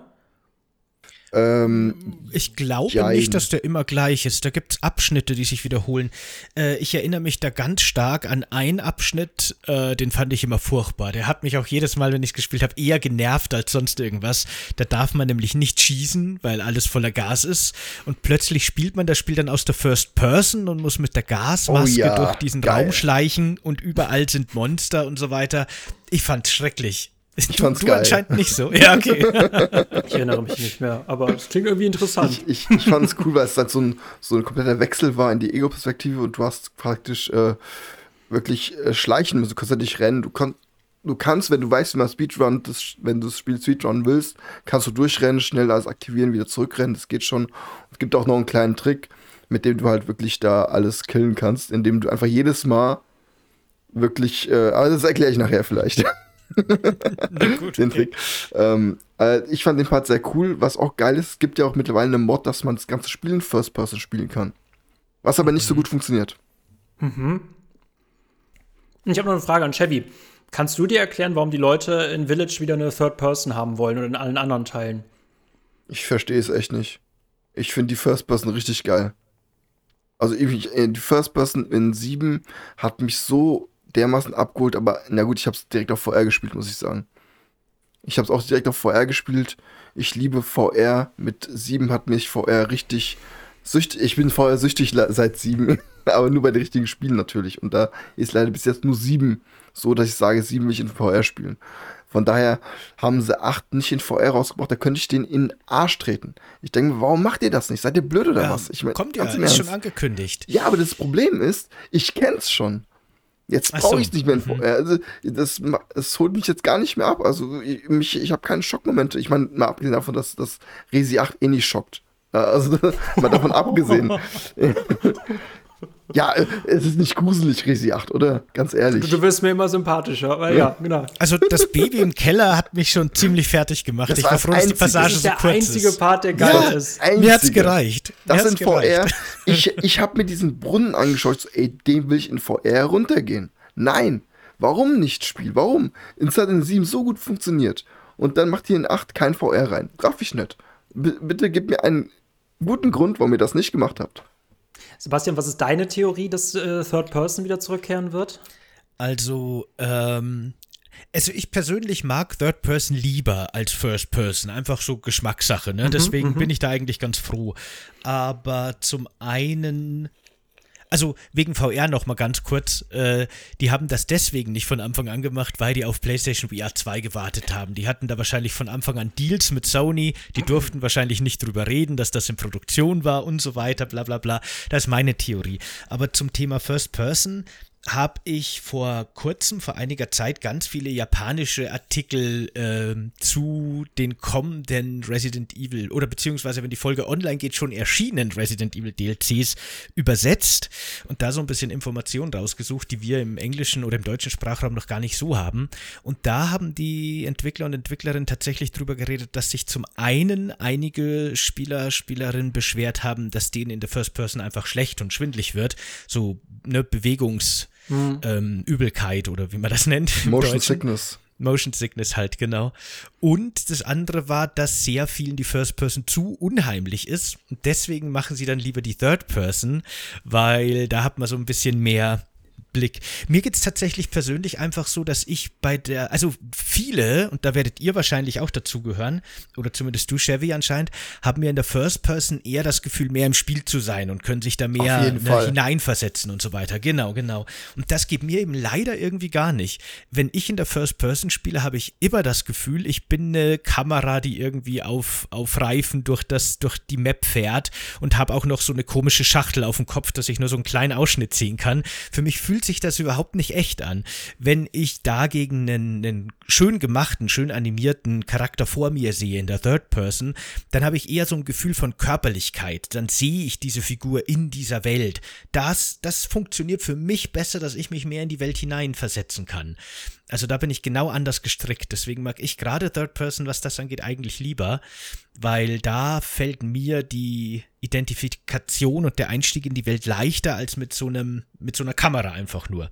Aber ja, das mhm. ist wahrscheinlich einfach nur persönliches Empfinden. Ja gut, und VR hast du äh, nicht gespielt, oder? Weiß ich gar nicht. Doch, doch. VR also. ist nochmal ein ganz anderes Thema. Da ist die Immersion natürlich crazy. Also das kann ich auch überhaupt nicht vergleichen mit einem normalen First-Person-Spiel. Also VR ist der absolute Hammer. Mir wird leider schlecht von VR, wenn ich es übertreibe. Ich muss das sehr in kleinen Dosen genießen. Aber das natürlich, konnte ich übrigens Resident Evil 7 auch nicht spielen. Ich habe das eine Stunde im VR gespielt und dann, nicht weil mir schlecht wurde, sondern weil ich so verdammt Angst hatte, konnte ich dann nicht mehr weiterspielen. Es war meine Vermutung gewesen, dass es mit der Third Person zu tun hatte und äh, äh, freut mich, dass ich dann darin gewissermaßen bestätigt werde. Ich meine, es geht mir nicht darum, dass wir Angsthasen, Anführungszeichen, oder Leute, die damit nicht so viel anfangen können, dazu zwingen, sich Ängstliches anzutun, sondern dass es einfach noch mehr Auswahl gibt und nicht, dass halt ein Geschmack komplett von der Karte gestrichen wird, weil halt äh, 80 Prozent nicht damit zurechtkommen. Ich muss sagen, beides hat was für sich. Ich glaube, sieben würde in der Third Person auch nicht so gut funktionieren, weil sieben halt de deutlich klaustrophobischer ist. Ich finde Third Person finde ich aber auch auch äh, manchmal interessant, weil du einfach, du hast einfach noch mehr Kamerakontrolle, du hast noch mehr Kameraspielraum. Das heißt aber auch, du kannst aus viel, viel mehr Richtungen angegriffen werden. Ich finde es immer bei einer First Person immer das Gefühl, ich kann eigentlich auch nur von vorne angegriffen werden, weil ansonsten werde ich nur von links, rechts oder hinten angegriffen. Und solange ich nicht wirklich fühle, dass ich von hinten angegriffen werde und einfach einen Bloody Screen habe, denke ich mir, okay, irgendwas hat mich jetzt von irgendwo angegriffen. Das ist, das ist für mich mal so der einzige Punkt, der mit der Immersion bricht. Ich kann aber mit beiden zurechtkommen. Aber das hängt ganz stark davon ab, wie das Spiel designt ist. Und ich weiß ehrlich gesagt nicht bei Village, ob das jetzt wirklich mit Third Person, also auf welche Person das besser äh, ausgelegt ist. Aber ich finde es also auch bei beiden nicht unheimlich, aber ja. Hm. ja, abgesehen davon, ich glaube ich glaub schon, wenn man so äh, Village spielt, auch die Bewegung, die Kamerabewegung und so die Kamerafahrten sind sehr auf uh, First Person ausgelegt. Ich glaube, ich glaub, auf Third Person kommt das nicht so gut rüber einfach. Kann ich mir nicht vorstellen, zumindest. Ja, wir werden sehen. Ich meine, wenn der Podcast online geht, haben wir es vielleicht schon gesehen, das wissen wir noch gar nicht genau. Aber ich bin auf jeden Fall jetzt zum Zeitpunkt der Aufnahme gespannt drauf. Auf jeden Fall. Ähm, ich wollte noch mal zurück zu The Evil Within oder auch so ein bisschen im, im Vergleich mit Resident Evil, weil ich höre so ein bisschen raus, das finde ich ganz interessant, dass wir, glaube ich, das Spiel aus verschiedenen Perspektiven betrachten und auch, also Chevy und ich zumindest aus verschiedenen Gründen mögen, glaube ich. ähm, weil für mich tatsächlich sowohl in Resident Evil 4 als auch The Evil Within als auch The Evil Within 2 tatsächlich ganz stark im Zentrum.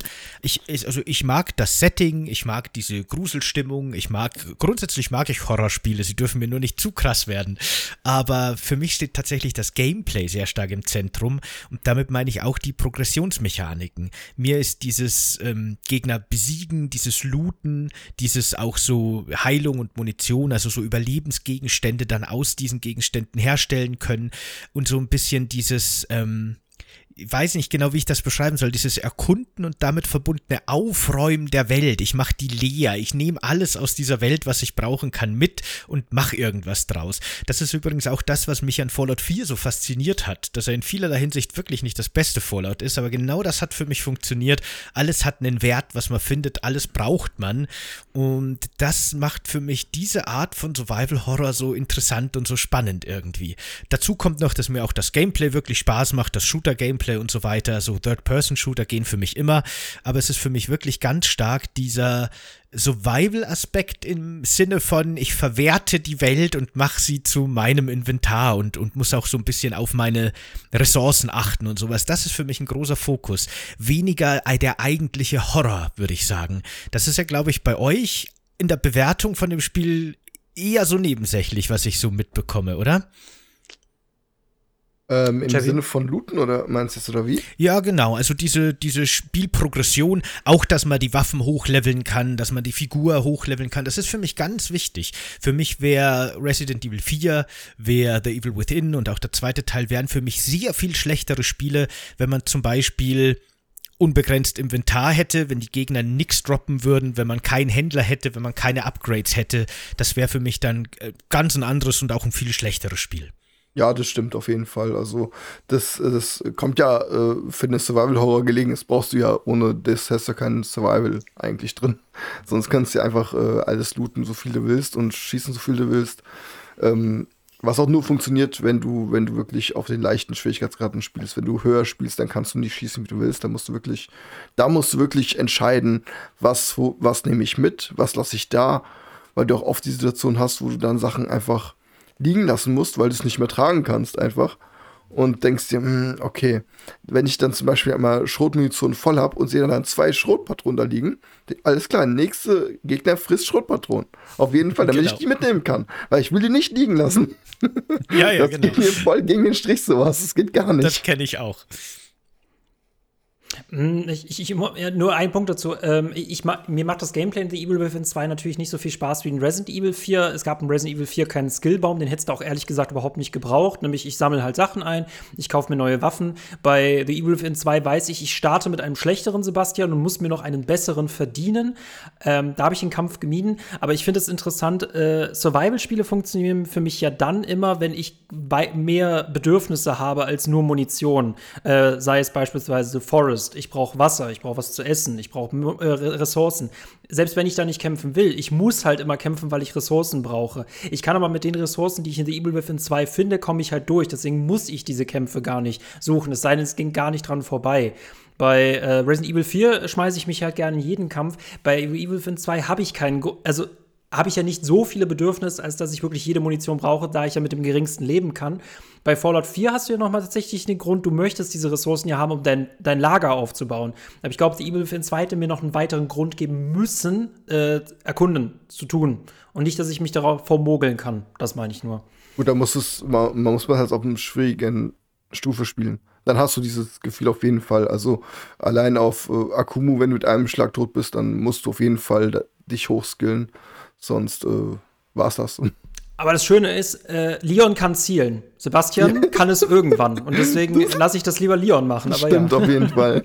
Wir wechseln die Charaktere aus. Ja, mit Leon Evil Within 2 spielen, definitiv. Das würde ich gern machen. Das wäre cool. ja. Der kann auch jedem ausweichen. Mir reicht da wirklich tatsächlich aber eben schon genau, also mir geht es gar nicht wirklich darum, dass mein, mein Charakter tatsächlich besser wird, sondern mir geht es darum, dass ich diese Progression habe. Ich level auch dann irgendwann mal im späteren Spielverlauf Skills hoch, die ich nicht brauche und die ich nicht benutze. Ja, und ich finde es trotzdem motivierend. Es geht mir wirklich um diesen Fortschritt, um diese Entwicklung. Das allein ist für mich schon wirklich ein äh, was, was Motivierendes. Mir auch dann die Orte anzusehen und wirklich alles zu durchsuchen, weil ich möchte so viel, viel von dem grünen Gel wie möglich, beispielsweise, damit ich eben meinen von der Götterspeise, damit ich meinen Sebastian so hoch leveln kann, wie es nur geht in dem einen Playthrough. Naja, genau. So ist das. Ach ja, jetzt haben wir schon fast eine Stunde über The Evil Within 2 geredet und ich habe persönlich irgendwie das Gefühl, dass wir immer noch nur an der Oberfläche gekratzt haben, oder? Wir waren Weiß schon nicht. tief drin. Wir, ich, ich finde, da steckt noch so viel drin, über das man reden könnte. Aber wird es dadurch besser, ist die Frage. Es kann nur besser werden, hallo. Was mir auch ein bisschen fehlt bei The Evil Within 2 sind DLCs. Das hast du ja, im Ja, ersten so schön das- gehabt, ne? Das ist so krass, ne? komisch. Nur Waffen-DLCs. Das ist halt so krass. Und beim ersten fand ich, da waren die DLCs noch Puzzleteile, die du reingepackt hast. Ich weiß, man muss jetzt sagen, The Q Executioner, das war halt, ich spiele Ja, so eine gut. Art Big Daddy. Das war ganz nett. Das war ja halt, das war halt witzig, ne? Aber Teil 2 hatte nichts. Das fand ich ein bisschen schade. Auch von der Kidman her hätte man da echt viel noch reinbringen können. Ich fand, ich finde die auch einen coolen Charakter. Die Kidman ist richtig, richtig geil gemacht. Auch äh, hier, wie, hast ja am Ende auch noch einen Part, wo du kurz mit ihr spielst. Finde ich cool. richtig, richtig stark, den Part. Auch wenn er nur eigentlich ein Rumgeballer ist, scheißegal. Aber es, es bringt was ein in das Spiel. Finde ich richtig cool. Aber die Genau. haben halt keine DLCs rein. Verstehe ich nicht. Raff ich nicht. Äh, ohne spoilern zu wollen, ich muss sagen, das Ende ist tatsächlich auch eine, also noch einer der stärksten Parts von The Evil Within 2, Ja, ja, ja, ohne spoilern zu wollen. Aber über welche Systeme würdest du jetzt noch äh, differenzierter sprechen wollen, äh, Sebastian? Nee, es ist, es ist eigentlich okay. Wir haben alles äh, angekratzt. Ich habe auch tatsächlich nicht mehr wirklich Themenpunkte auf meiner Liste. Ich habe nur, weißt, ich habe doch gerade das Gefühl von, man könnte in dieses Spiel noch so viel tiefer einsteigen. Aber das äh, vielleicht, wenn ich dann den Podcast im Nachhinein höre, dann höre ich wahrscheinlich den nochmal mit ganz Also anderen es gibt, es gibt so ist. viele Sachen noch auf jeden Fall. Also da gibt es einmal äh, Unterschied zum ersten Teil, was ich gern wissen würde. Äh, vermisst ihr die Streichhölzer? Ja. Oh, das war cool. Das stimmt. Das war eine coole Mechanik. Ja, dass also man das die Gegner geil. verbrennen musste. Ja. Das war so ein bisschen wie im Resident Evil 1 Remake, dass man da auch die besiegten Zombies äh, verbrennen musste, weil sonst kann es sein, dass die nachträglich zu noch stärkeren Gegnern werden. Und so ein bisschen so eine ähnliche Mechanik hatte Evil Within 1 auch, dass man die nur wirklich besiegen kann, wenn man sie mit Streichhölzern anzündet. Das war cool, ja. Oder den Kopf Stimmt. zerplatzen lässt. Ja, ja, genau. nee, das, das finde ich, das fand ich auch ganz geil, muss ich sagen. Das hat mir auch ein bisschen gefehlt im zweiten Teil. Ich möchte noch was loben, weil ich bisher nur kritisch geredet habe, ich alter Kritiker.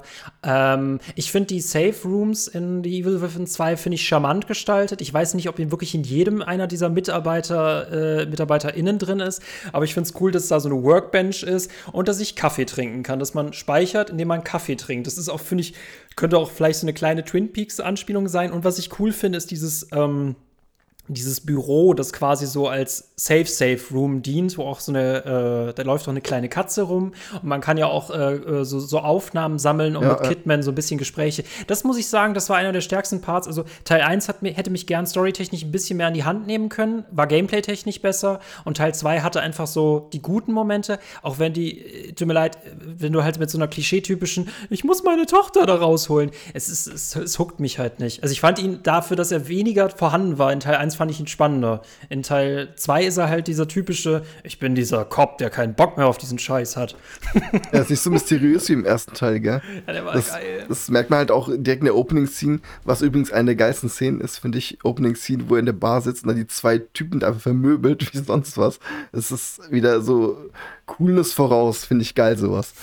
Aber ja, Mir fällt gerade noch ein, gab es nicht auch sogar so ein kleines Mini-Level mit, Schu- mit Schießen? So ein Ja, das äh, war- das- Schießstand. das kam der später. Schießstand Das war das Geilste. Der Ja, Schießstand der war war das geil. Geilste in The Evil Der Within Hammer. 2. Sorry, ich nehme alles wieder zurück. Ein richtig gutes Minispiel. Das hat mir auch echt super Oh viel ja. Spaß gemacht. Habt ihr da auch die absolute Highscore geknackt? Muss, ja. für Platin musst du ja machen. Also wenn du Platin so, machen ah ja, willst, genau. musst du es äh, machen. Und äh, das Game war auch. Es, es also nicht mehr, nicht mal dieser Schießstand mit den, wie Rese 4, wo du halt Kronkorten sammeln kannst, sondern der andere Schießstand, wo du diese Platten abschießen musst, den finde ich geil. Es gibt da einen Schießstand, da laufen quasi von links nach rechts und andersrum so Papp, Pappfiguren vorbei, wie man das so kennt, auf die man dann zielen muss. Und es gibt den anderen, da äh, schießt man quasi wie auf so Tetris-Blöcke, so ein Puzzlespiel. Oder eher so Match 4, so ein bisschen in der Richtung. Man musste möglichst viele äh, Kacheln in der gleichen Farbe sammeln und dann quasi so große Felder wie möglich wegschießen, um Punkte zu sammeln. Und das finde ich auch, das war ein richtig, richtig gutes Minispiel. Wir haben ja erst vor, vor kurzem über, also auch das Thema Minispiele angeschnitten in unserem Podcast. Wo war denn das gleich nochmal? War das eh bei Silent Hill 2 auch? Ähm, da gibt es kein, ich, war es nicht Ratchet Clank 2 Minispiele, Gladiatoren-Arena nee. oder so? Aber von welches Minispiel haben wir gesprochen? Ich wir haben überlege. über Gwent gesprochen. Über Gwent, Gwent bei, Witcher. bei Witcher 3, genau, und das Orlog war's. Aus Valhalla. Dankeschön, das war's. äh, und da finde ich auch, hat The Evil Within 2 ein sehr gutes Minispiel. Eins der, eins der besseren auf jeden Fall. Ja, ja das ist motivierend auf jeden Fall. Echt viel Spaß gemacht, das Spiel. Wäre The Evil Within 2 mit Autos besser gewesen? Nein. Aber dann müsste die Welt noch größer sein, damit das Sinn macht. Aber das wäre dadurch noch weniger unheimlich. Am besten man lasst es als am Tag spielen, kein Dunkelheit mehr drin, damit alles ganz, ganz locker ist. Das, ich das, muss sagen, das, äh, jetzt werden mich viele Leute zu Recht auslachen, aber ich fand ja auch Deadly Premonition sehr gruselig, sehr unheimliche Passagen. Und ähm, da kann man ja wirklich mit dem Auto durch die offene Welt fahren. Die Autophysik ist die Kat ist absolute Furchtbar. Katastrophe. ja, aber das gehört ja auch irgendwie zum Charme des Spiels. Und ab einem gewissen Punkt in dem Spiel, man ist in dem Auto eigentlich immer sicher. Da kann einem nichts mehr passieren. Und ab einem gewissen Punkt gibt es so riesige Hunde, die dann dein Auto verfolgen und dich von der Straße rammen. Und ab dem Punkt bin ich nachts nicht mehr rausgegangen, weil das war schon für mich sehr schlimm, dass dieser Safe Spot, dieses Auto mir genommen wird und plötzlich werde ich in dem Auto quasi verwundbar und überall sind diese Riesenmonster auf der Straße. Das war krass. Ich glaube, man kann, man, also ist jetzt vielleicht nicht das beste Beispiel für die meisten Leute, aber ich glaube, man könnte auch mit Autos guten Horror verkaufen. Ich glaube, es wird mhm. gehen. Äh, tatsächlich, ja. Alan Wake war ja ursprünglich mal als Open-World-Spiel angelegt. Das war aber zu der Zeit viel zu überambitioniert. Deswegen haben sie ja was Kleineres draus gemacht. Aber diese Autoparts sind tatsächlich drin geblieben, dass du halt ins Auto steigen musst und quasi durch dieses äh, ver ver verseuchte, dämonisierte, durch diese dämonisierte Stadt fahren musst. Und die Wege sind extrem eng. Und äh, das finde ich halt ziemlich cool. Aber du musst halt irgendwie eine Einschränkung geben. Also es darf halt nicht wie GTA sein. Und Open World braucht für Horror immer noch Einschränkungen. Aber ja. Wie fandest du Alan Wake? Also remastered oder original? Ich habe das Remaster gespielt. Ich muss sagen, dieses äh, Feature mit der Taschenlampe, das erschöpft sich sehr schnell, finde ich. Also, oh, das Gameplay ist auch schon uralt. Also, das dürfte gern ein bisschen moderner sein. Aber ansonsten finde ich das vom Schriftstellers-Plot sehr interessant. Ich, ich, was bei mir der Horror war bei dem Spiel, also ich fand das Spiel nicht gut. Ähm, ich habe es ja gestreamt mhm. und der Horror an dem Spiel war die Soundeinstellung du hattest quasi, du konntest ja den, äh, ich glaube, es gab zwei Soundeinstellungen, die du höher, leiser machen konntest. Und egal, was du machst, du hast immer eins nicht verstanden. Und im Stream war das nochmal schlimmer, weil jeder, der dir zuschaut, je nachdem, auf was er schaut, hört nochmal anders. Und du konntest da nur einstellen hin und her. Du hast es nicht geschafft, dass du wirklich komplett guten Sound hattest bei dem Spiel. Das war so schlimm. Also die Sequenzen. Die Abmischung ne? war so schlecht einfach. Ja. Ach so, okay. Du hast äh, ja, ja. Sequenzen, die waren so leise auf einmal. Du hast nichts verstanden die ganze Zeit. Das war ganz, das war grottig. Ich gedacht, was macht ihr da? Was habt ihr da gemacht? Das Spielprinzip mhm. an sich mit der Taschenlampe blenden und dann erstmal so die Aura zerstören, dann schießen, ja. finde ich ganz cool. Aber es, es war an sich für mich, hat das Spiel gar nicht funktioniert, muss ich sagen. Ist auch schon sehr alt, muss man dazu ja, sagen. Ja, das ne? stimmt. Bevor wir jetzt zum Spoiler-Part übergehen, wo wir gern nochmal über den Schluss des Spiels und so weiter reden können, wo du ja schon meintest, Michael, dass das für dich nochmal eine Stärke ist, würde ich gern nochmal eine These von mir in den Raum stellen, die ich mir gestern beim Spielen gedacht habe. Und ich würde einfach gern hören, was ihr davon haltet oder wie, ob ihr das ähnlich seht. Ich habe so ein bisschen das Gefühl, wenn man The Evil Within 1 und 2 miteinander vergleicht, dann war The Evil Within 1 so ein bisschen konzipiert als eine ziemlich coole Geisterbahnfahrt. Man steigt am Anfang aus, man fährt relativ geradlinig durch, es gibt verschiedene kleine Themengebiete. Ne, man steigt am Anfang aus, hast du gerade gesagt. Geister. Ja, man kann auch am Anfang okay. schon aussteigen. Mental. Aber man steigt am Anfang ein und am Schluss kommt man wieder raus und man hat seine Geisterbahnfahrt erlebt, alles schön und gut. Währenddessen versucht, finde ich, der zweite Teil, wenn man in dieser Metapher bleibt, so ein bisschen ein ganzer Vergnügungspark zu sein. Und ich finde, das ist so ein bisschen das Problem an der Geschichte weil nicht jeder Stand diese Qualität von dieser Geisterbahn erreichen kann. Die steht immer noch in diesem Park, aber ist halt nur noch eine Attraktion von vielen. Was sagt ihr dazu? Kann ich so unterstreichen, auf jeden Fall. Es wird ja, ähm, es gibt da ein ähm, YouTube-Video. Ich weiß nicht mehr, wie, wer, äh, von welcher, von welchem ähm, Label das Video war, aber ähm, die haben quasi dann in dem Video beschrieben, was eine gute Open World, was eine schlechte Open World, haben das anhand von The Within 2 erklärt. Die haben auch gesagt, es ist einfach zu viel am Ende. Das ist wirklich, du kannst so viel looten und machen und am Ende interessiert es eigentlich gar nicht, was du lootest. Und äh, das ist ein Kontrapunkt, aber ansonsten haben sie auch immer positive Punkte erklärt in der, in der äh, Open World von The Within 2.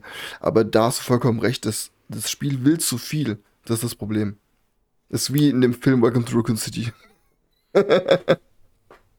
Äh, man muss auch dazu sagen, jetzt äh, zumal äh, quasi in diesem Themenpark diese Wohnhaussiedlung viel zu viel Raum eingenommen hat. Und wenn ich da keinen Bock mehr drauf habe, muss ich trotzdem drin bleiben. Und wenn ich da keinen Bock drauf habe, muss ich später sowieso noch mal durchgehen. Und äh, es ist ja nicht so, dass ich da Möglichkeiten bekomme, mir das geilste Erlebnis zusammenzustellen, sondern ich werde wie in einer normalen Open World ausgesetzt und jetzt gehe ich mal beschäftigen, gefälligst.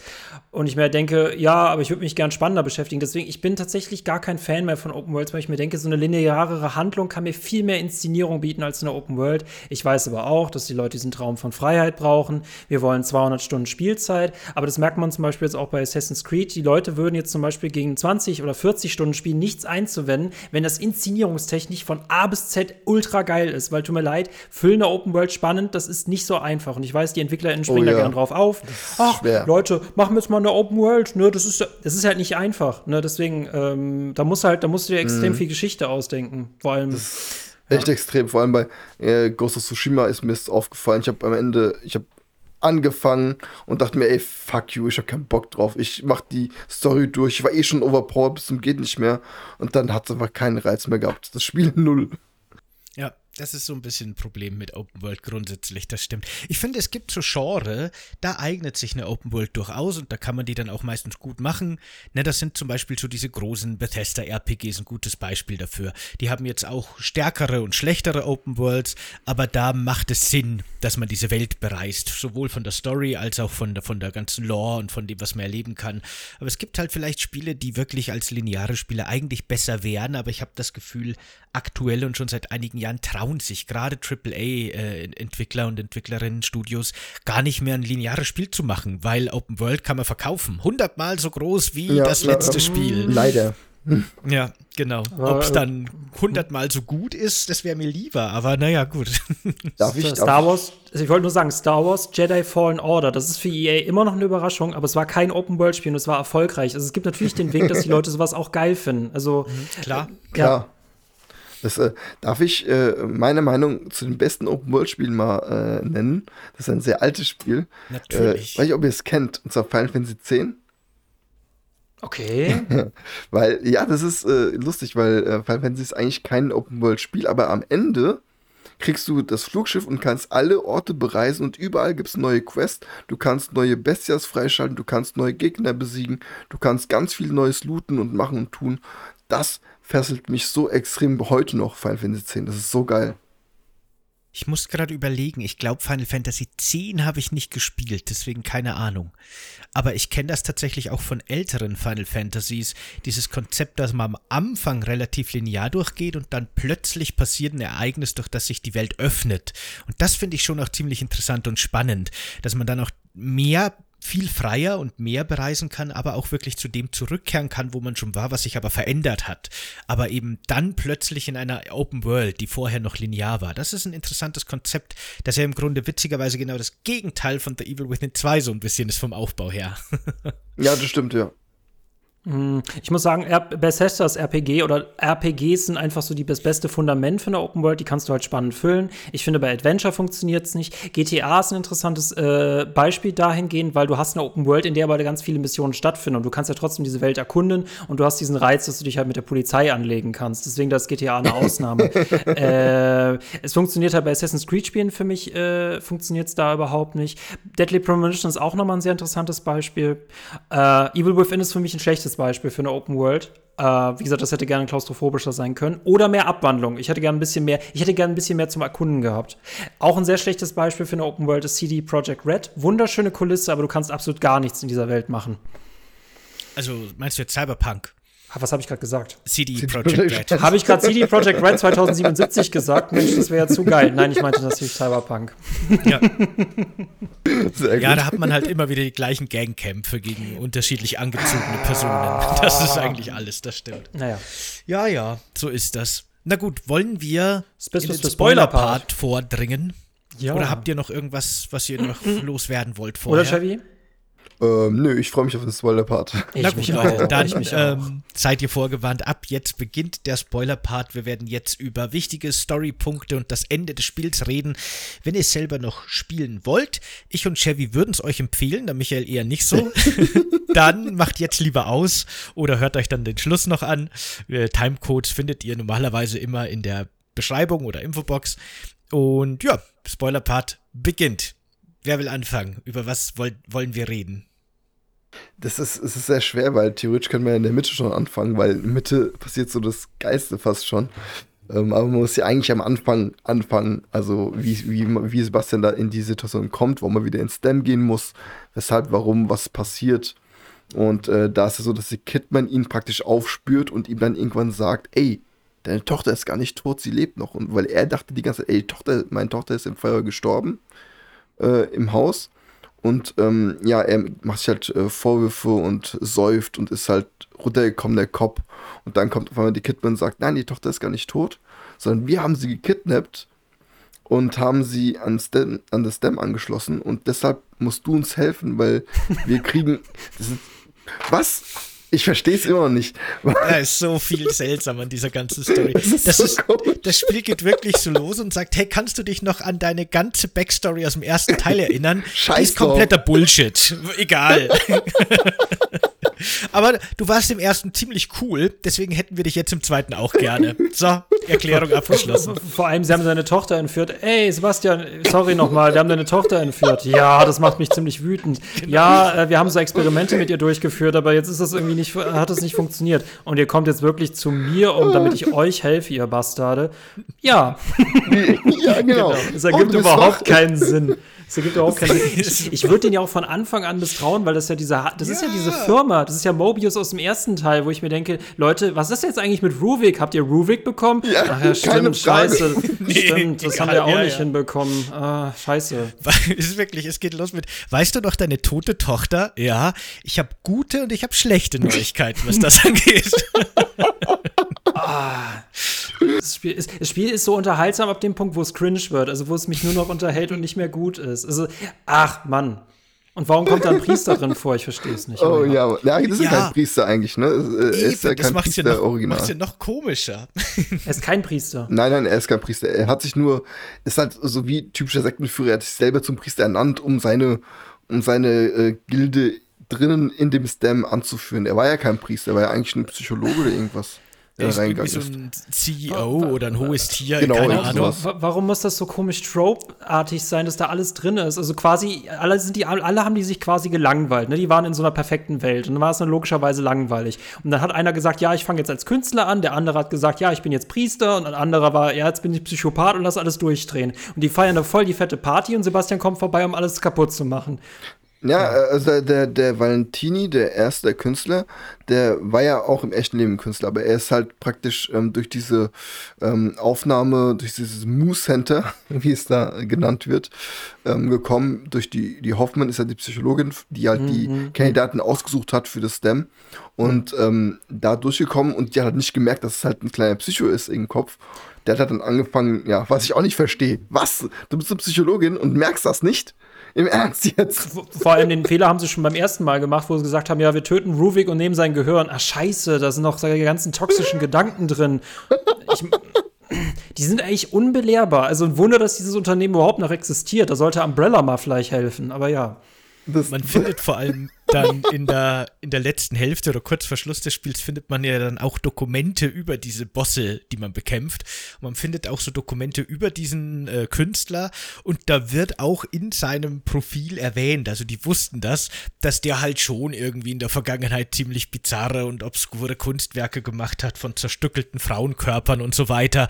Aber die haben sich jetzt auch nicht so viel dabei gedacht, weil das, das ist halt ein Künstler, ne? Die sind halt so. We weißt du, welchen Vorteil Horrorspiele haben, wenn sie alles äh, aufbauen müssen, um Leute zu erschrecken? Sie müssen es am Ende nicht noch begründen, weil dann läuft es dann Gefahr, dass man es nicht begründen kann. Also, ach, das hätte man alles ein bisschen obskurer halten können. Und ich möchte hier einen Aspekt anmerken, weil du hast in dieser letzten Mission, spielst du ja auch noch mal äh, Kidman, weil Mobius wird auch quasi äh, am Ende dieses Sp Spiels komplett zerstört. Das war nämlich geil, weil ich mir dachte, Leute, ich will diesen Scheiß nicht noch mal einen dritten Teil lang machen. Wir werden dieses Unternehmen jetzt platt machen und danach arbeiten Leute, die sich mit sowas auskennen. Und quasi kann sie alle Leute umbringen, aber Kidman nicht, weil die hatte ja den Chip schon vorher rausgenommen. Aber alle anderen haben schön brav ihren Chip drin gelassen, damit sie alle sterben. Also. Ja, so, verstehe ich oh. auch nicht, warum ein anderer den Chip rausnimmt. Nein, wir, nein, nein, der Chip muss drin bleiben. Das, ist, das dürfen wir nicht, das ist im Vertrag Kid, nicht Kidman vorgesehen. ist die Einzige, die denken kann. Auch Kidman ja, ist die Einzige, genau. die coole DLCs hat. Kidman, ja. ich, will, ich will The Evil Within 3 Kidman haben. Ist, ja. Was ist das Coolste an Mobius? Das Symbol? Nein, das Sofa. Diese, diese verfickte Couch. In diese Riesenzentrale ist noch so eine coole der Couch drin. Ich finde das so geil. Der Typ sitzt da einfach drauf. So in der Mitte, eine Dreier-Couch sitzt allein in der Mitte. Und ich finde dunklen cool. Gesicht, ne? Mit ja, ja, dunklen ich, Gesicht. Ich genau. finde es so cool, ja. wie, dass man die Idee hat, in so eine Riesenzentrale eine Couch hinzustellen. So. Es, es gehört ja zu deren, es gehört ja zu deren Stil, das erinnert mich so ein bisschen an Control, aber ich habe die auch nie ernst nehmen können. Vor allem, ich weiß nicht, wie diese Bosse das immer hinkriegen, dass die dieses dunkle Gesicht haben. Ist das ein Skin oder was ja. tun die sich da drauf? Bis mal einer mit einer Taschenlampe reinschaltet. Also, es sind so viele Klischees, aber ja, okay also im Endeffekt, ich fand das, also deswegen auch diese Vergnügungspark-Analogie vorher, weil ich finde, The Evil Within 2 will da so viel machen. Da geht es eben los mit diesem Künstler und dann sind auch die Motive immer quasi ne, so bizarre Kunstwerke und auch seine Monster sind irgendwie so Skulpturen und dann sind da Kameras eingeflochten und Kameraauge. Dann kommt dieser Sektenführer, dann wird es mittelalterlich und der greift dann äh, Sebastians Psyche an und dann gibt es ja sogar, das fand ich irgendwie echt einen schönen Moment, kurz vor Schluss, so eine Bossmonster aus dem ersten Teil Compilation. Ja. Da kommt plötzlich erst der Kettensägenkerl, dann der Safe-Kopf und dann nochmal die Lisa? Nee, heißt Laura. sie Lisa? Laura, Laura. genau. Ähm, und man muss nochmal gegen die drei kämpfen. Geilster Moment und ever im Spiel. Fand ich auch Ach, super cool. so gut, ey. Aus einem guten Spiel, ja. nein, nein, aber diesmal hat er ja auch den Kettensägen-Typen wirklich erledigt. Das fand ich halt so cool gemacht, inszeniert, diese Szene. Wie er, wie er den mit dem Messer in, in den Hals, diesmal nicht. Und dann die Kettensäge und zerteilt es wie einfach.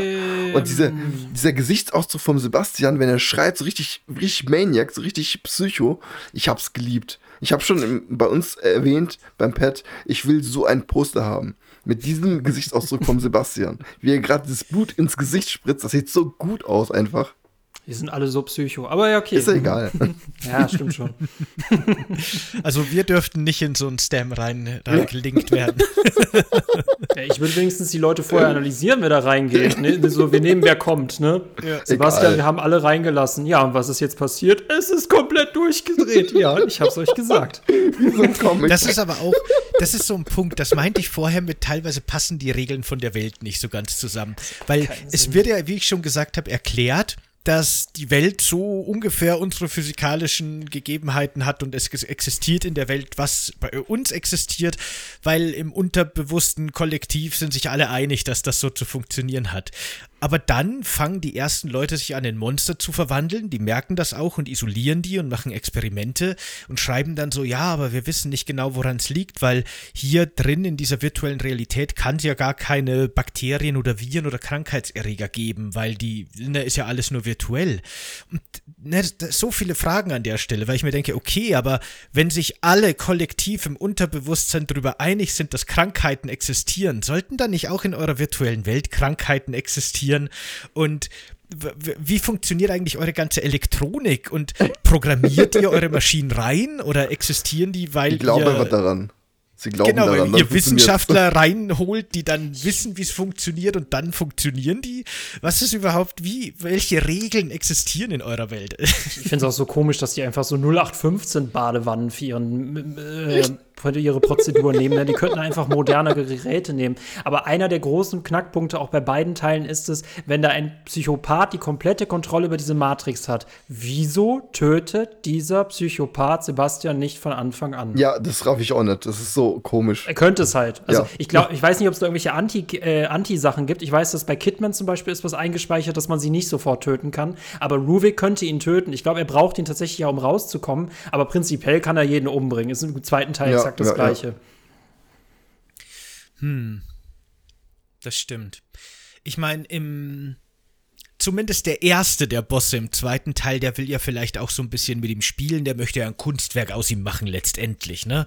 Das könnte man noch so erklären. Stimmt, ja. Aber dieser Priesterkerl, welchen Grund hat der eigentlich, dass er ihn nicht einfach. Aber ist es nicht so, dass die noch gar nicht die komplette Kontrolle haben? Die wollen sie nur und haben irgendwie nur so Teilkontrolle, was auch nicht so wirklich erklärt wird? Hab keine Ahnung, wie viel Kontrolle sie haben, aber Ruvik hatte alle Kontrolle und macht Das trotzdem nicht. Aber es war auch so, weil der Creative Director es ihm gesagt hat, wahrscheinlich. Genau. Nein, du machst es mal langsam, mein Lieber, ja. Warte mal ab, irgendwann kommt schon dein Moment.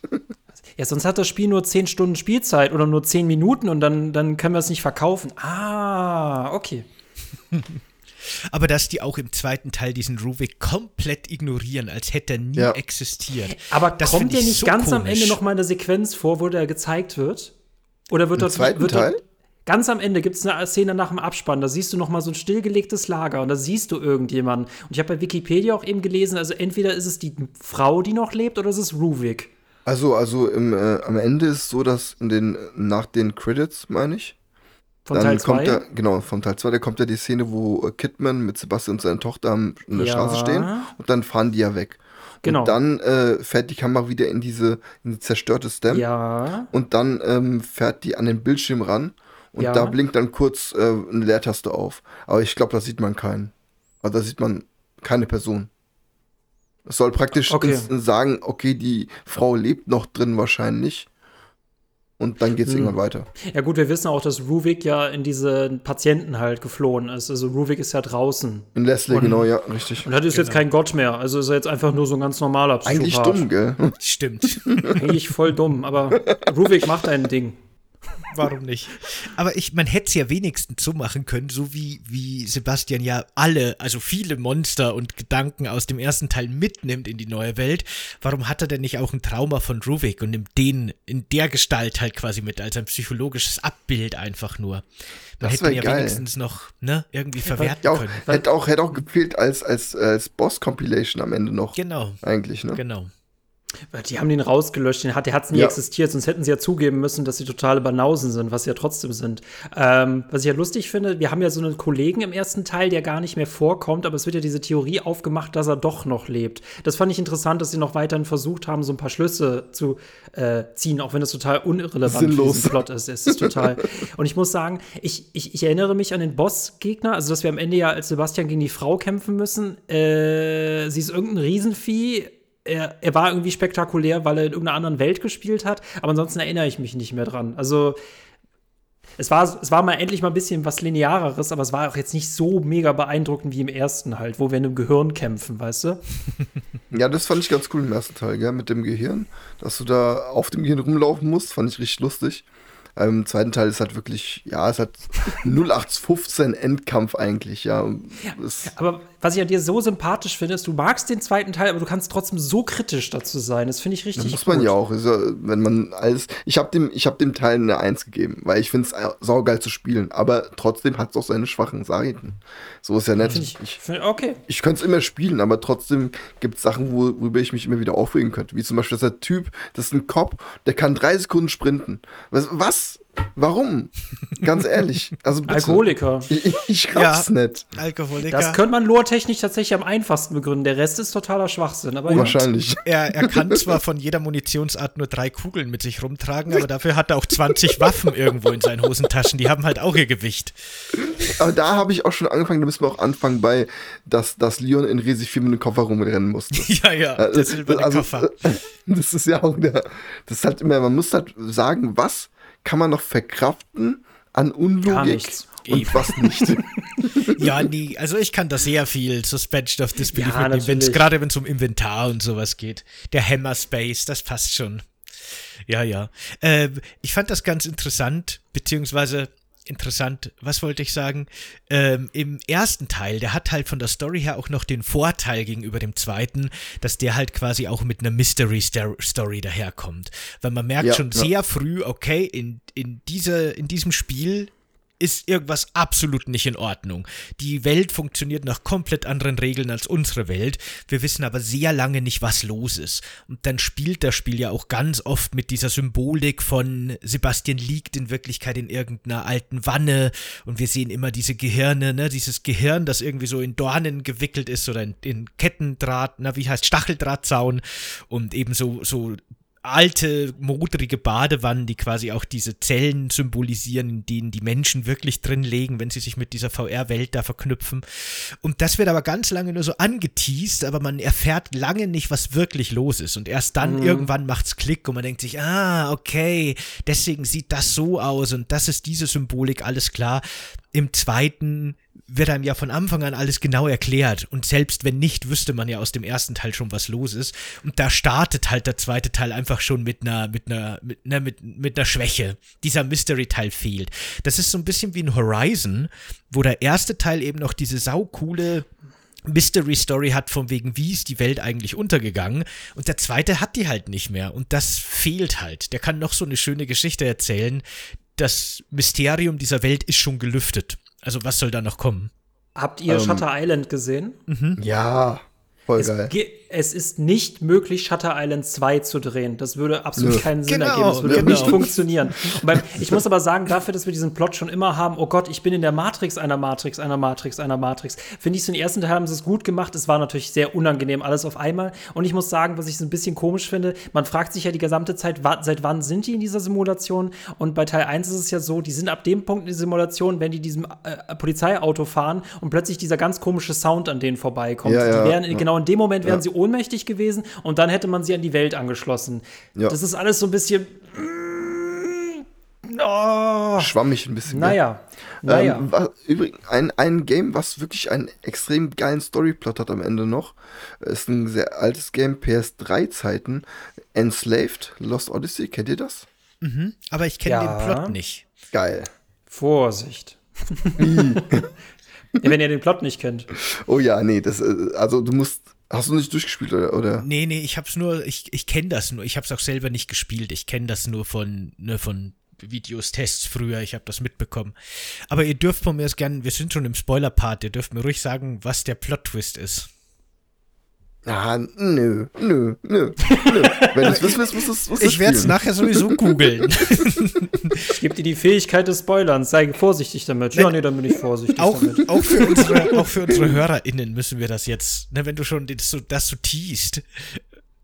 Ich habe das, ähm, ich ich, ich ja. finde das bei unserem Spoiler-Part so ein bisschen interessant. Also quasi gehen die Leute ja eigentlich rein zu wissen, dass sie nur bei Re- Evil, Evil Within 2 gespoilert werden. Aber das ist ja total der Albtraum, weil man hier über alles gespoilert Ja, werden das könnte. Alles. Wir könnten auch die Story von Game of Thrones jetzt einfach noch mal spoilern. Ne? Kann vorkommen. halt Jon Snow stirbt. Das ist doch noch so, so lange her, ich kann mir das gar nicht mehr. Das Ende, ich weiß noch, die Endsequenz, weiß ich noch, dass so eine riesen Pyramide ist, du guckst rein und überall sind so, sind Menschen, die arbeiten an Maschinen oder Maschinen arbeiten an Menschen. Ich weiß nicht mehr genau, was, ist, was da passiert, genau, ich weiß, weiß noch, dass es mich so gemindfuckt hat, dieses Spiel am Ende, weil es so geil war, dieser Plot, dieser, dieser Twist am Ende, dass du dann erst raffst, in der letzten Szene wirklich alles klar, jetzt raff ich das Spiel.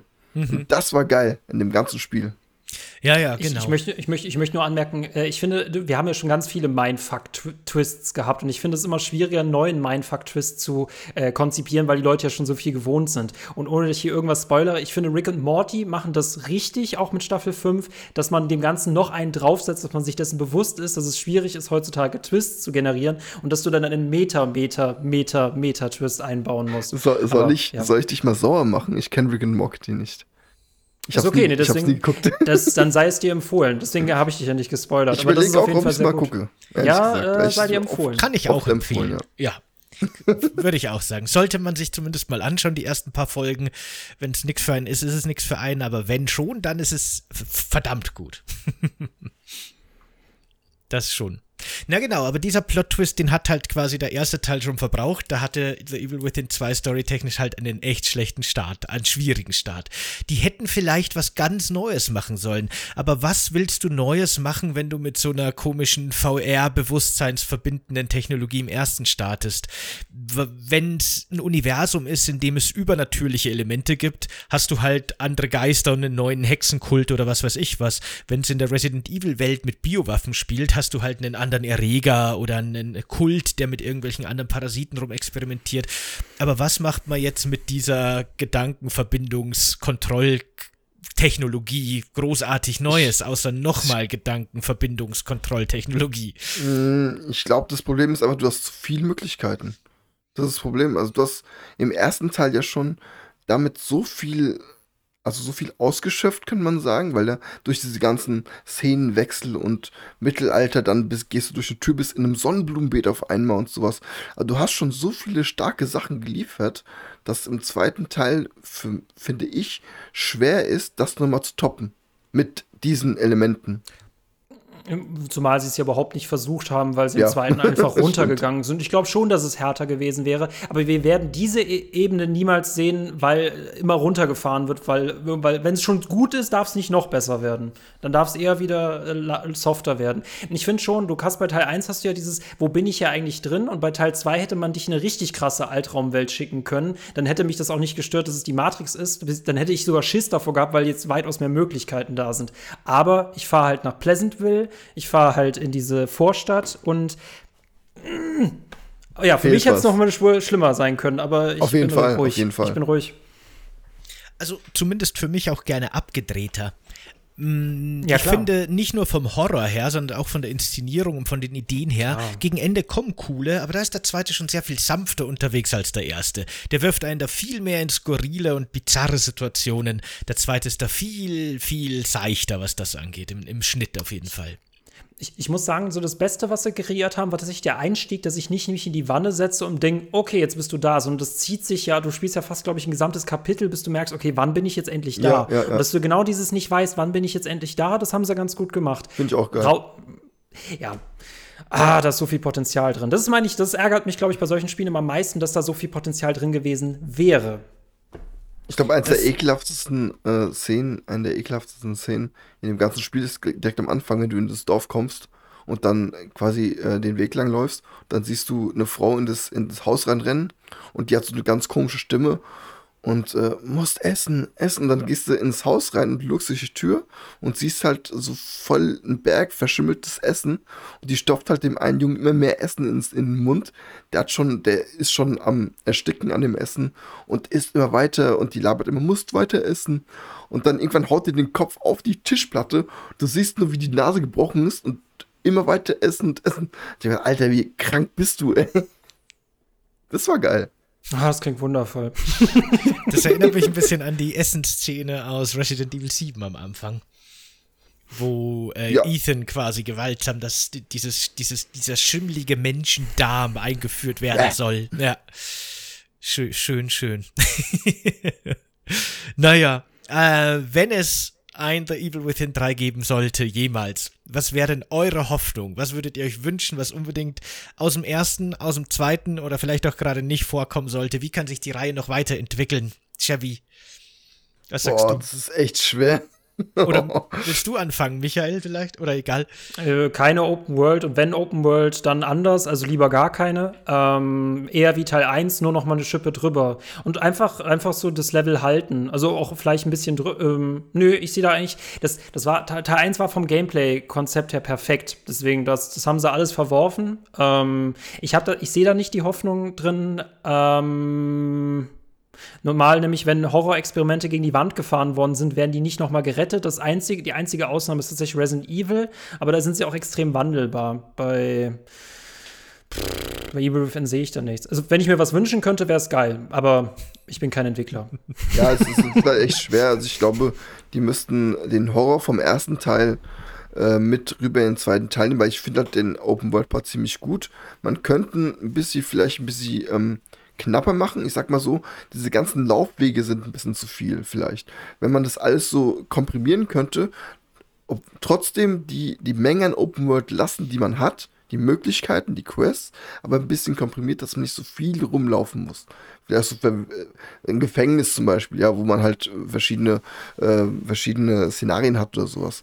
Also ich würde da auch lieber eine oder ein, zwei Orte als festes Szenario wählen, wo man dann innen drin wie Sandbox-mäßig halt ein Open World hat, sag ich mal, ja, wo man viel looten kann, viel erkunden kann, eigene Geschichten finden kann, aber halt viel mehr Horror rein, wie im ersten Teil. Auch die Gegner vielleicht vom ersten Teil ein bisschen mehr übernehmen. Die Laura, wie gesagt, fand ich extrem gruselig, fand ich super gut. Inszeniert. Aber die hat auch einen Hintergrund. Ja, mhm. ja. ja, ja genau. Äh, wenn es Evil Within 2 in Silent Hill Downpour in der Welt gespielt hätte, die hätte das viel besser gefunden, wahrscheinlich viel unheimlicher, aber das ist eine gute Horror-Open World. Aber ja.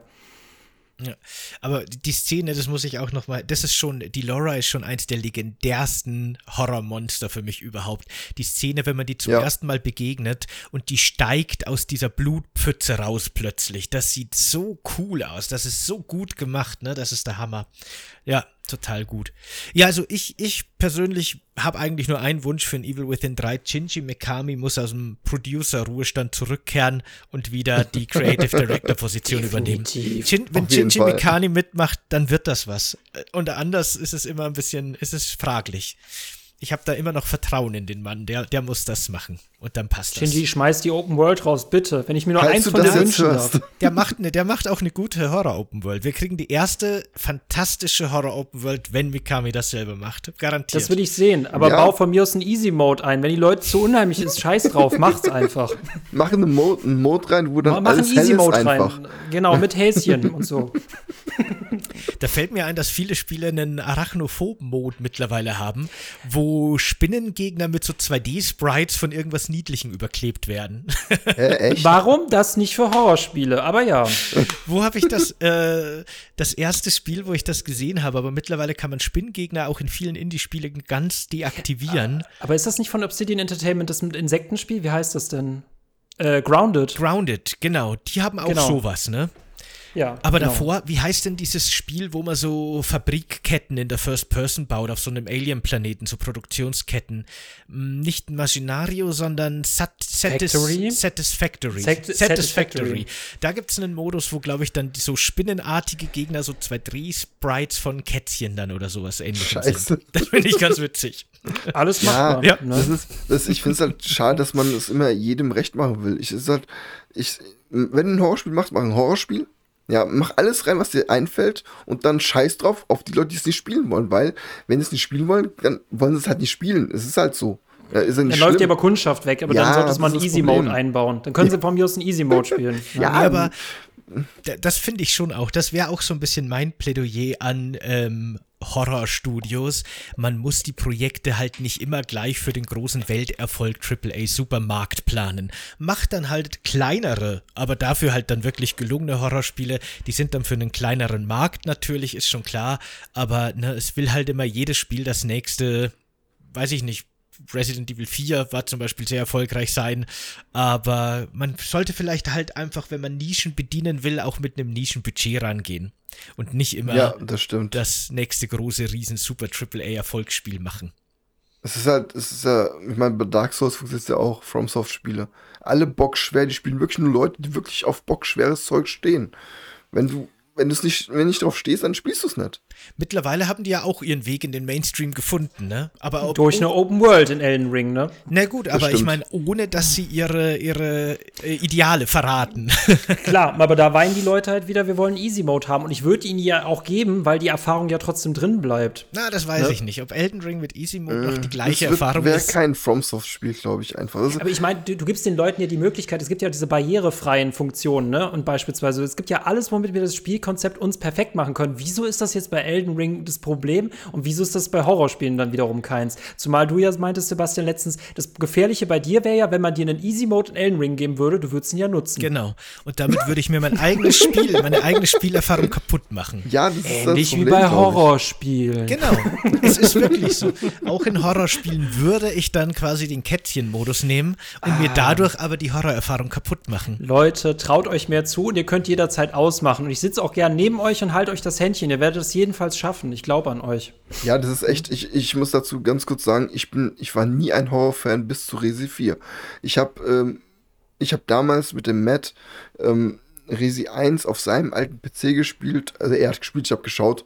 Ja, und, und äh, ich hatte immer Schiss vor dem Spiel und ich musste immer nachts dann allein nach Hause laufen. Ich hatte immer Schiss. Ja, und, und irgendwann habe ich mir gesagt, ey, scheiß auf, Resi 4 kam raus. Ich hole es mir. Das sieht gut aus. Ich habe dieses ähm, Trailer im Fernsehen gesehen mit dem El Gigante. Das hat mich so gecatcht. Ich so wieder da rauskommt aus dem Tor und als er zu Matsch schlägt, so, ey, wie geil, das Spiel will ich haben. Da wusste ich doch gar nicht, dass es ein Riesenspiel ist und dachte mir, ey, das hole ich mir. Dann habe ich gesehen, es ist ein Resident Evil, dachte mir, also, so schlimm ist Resident Evil gar nicht. Alles klar, spiele ich weiter. Und dann kam, dann war ich, wo ich halt irgendwann Hardcore mit Dreh 7 auf VR direkt, ohne irgendwas von dem Spiel zu wissen, direkt in VR reinge, reingesprungen. Und seitdem schockt mich gar nichts mehr, muss ich sagen. Also ich habe jetzt Outlast auch gespielt, 1 und 2, und die Spiele waren so langweilig für mich. die zwei Spiele. Also wirklich, es ist für mich nur Stress, aber sonst kein Horror groß drin. Ich weiß nicht. Das unheimlichste Spiel ist für mich immer noch Silent Hill 2. Dazu gibt es auch einen ganz großartigen Podcast, den ihr höchstwahrscheinlich schon gehört habt. Das Schade ist an einem Hardcore-Horror-Mensch wie mir ist, irgendwann schockt mich ja auch nichts mehr. Aber da ist es unglaublich schöner, wenn man dann mit einem Angsthasen ein Horrorspiel spielt. Dann färbt ihr nämlich die gesamte Atmosphäre wieder in diesen Terror und ihr könnt nochmal zum ersten Mal Angst haben. Deswegen, meine Einladung steht, wer, jedes, wer mal Silent Hill 2 zum ersten Mal auskosten, ich will nur daneben sitzen, damit ich nochmal Angst haben kann. Aber das muss ich abschließend echt nochmal sagen.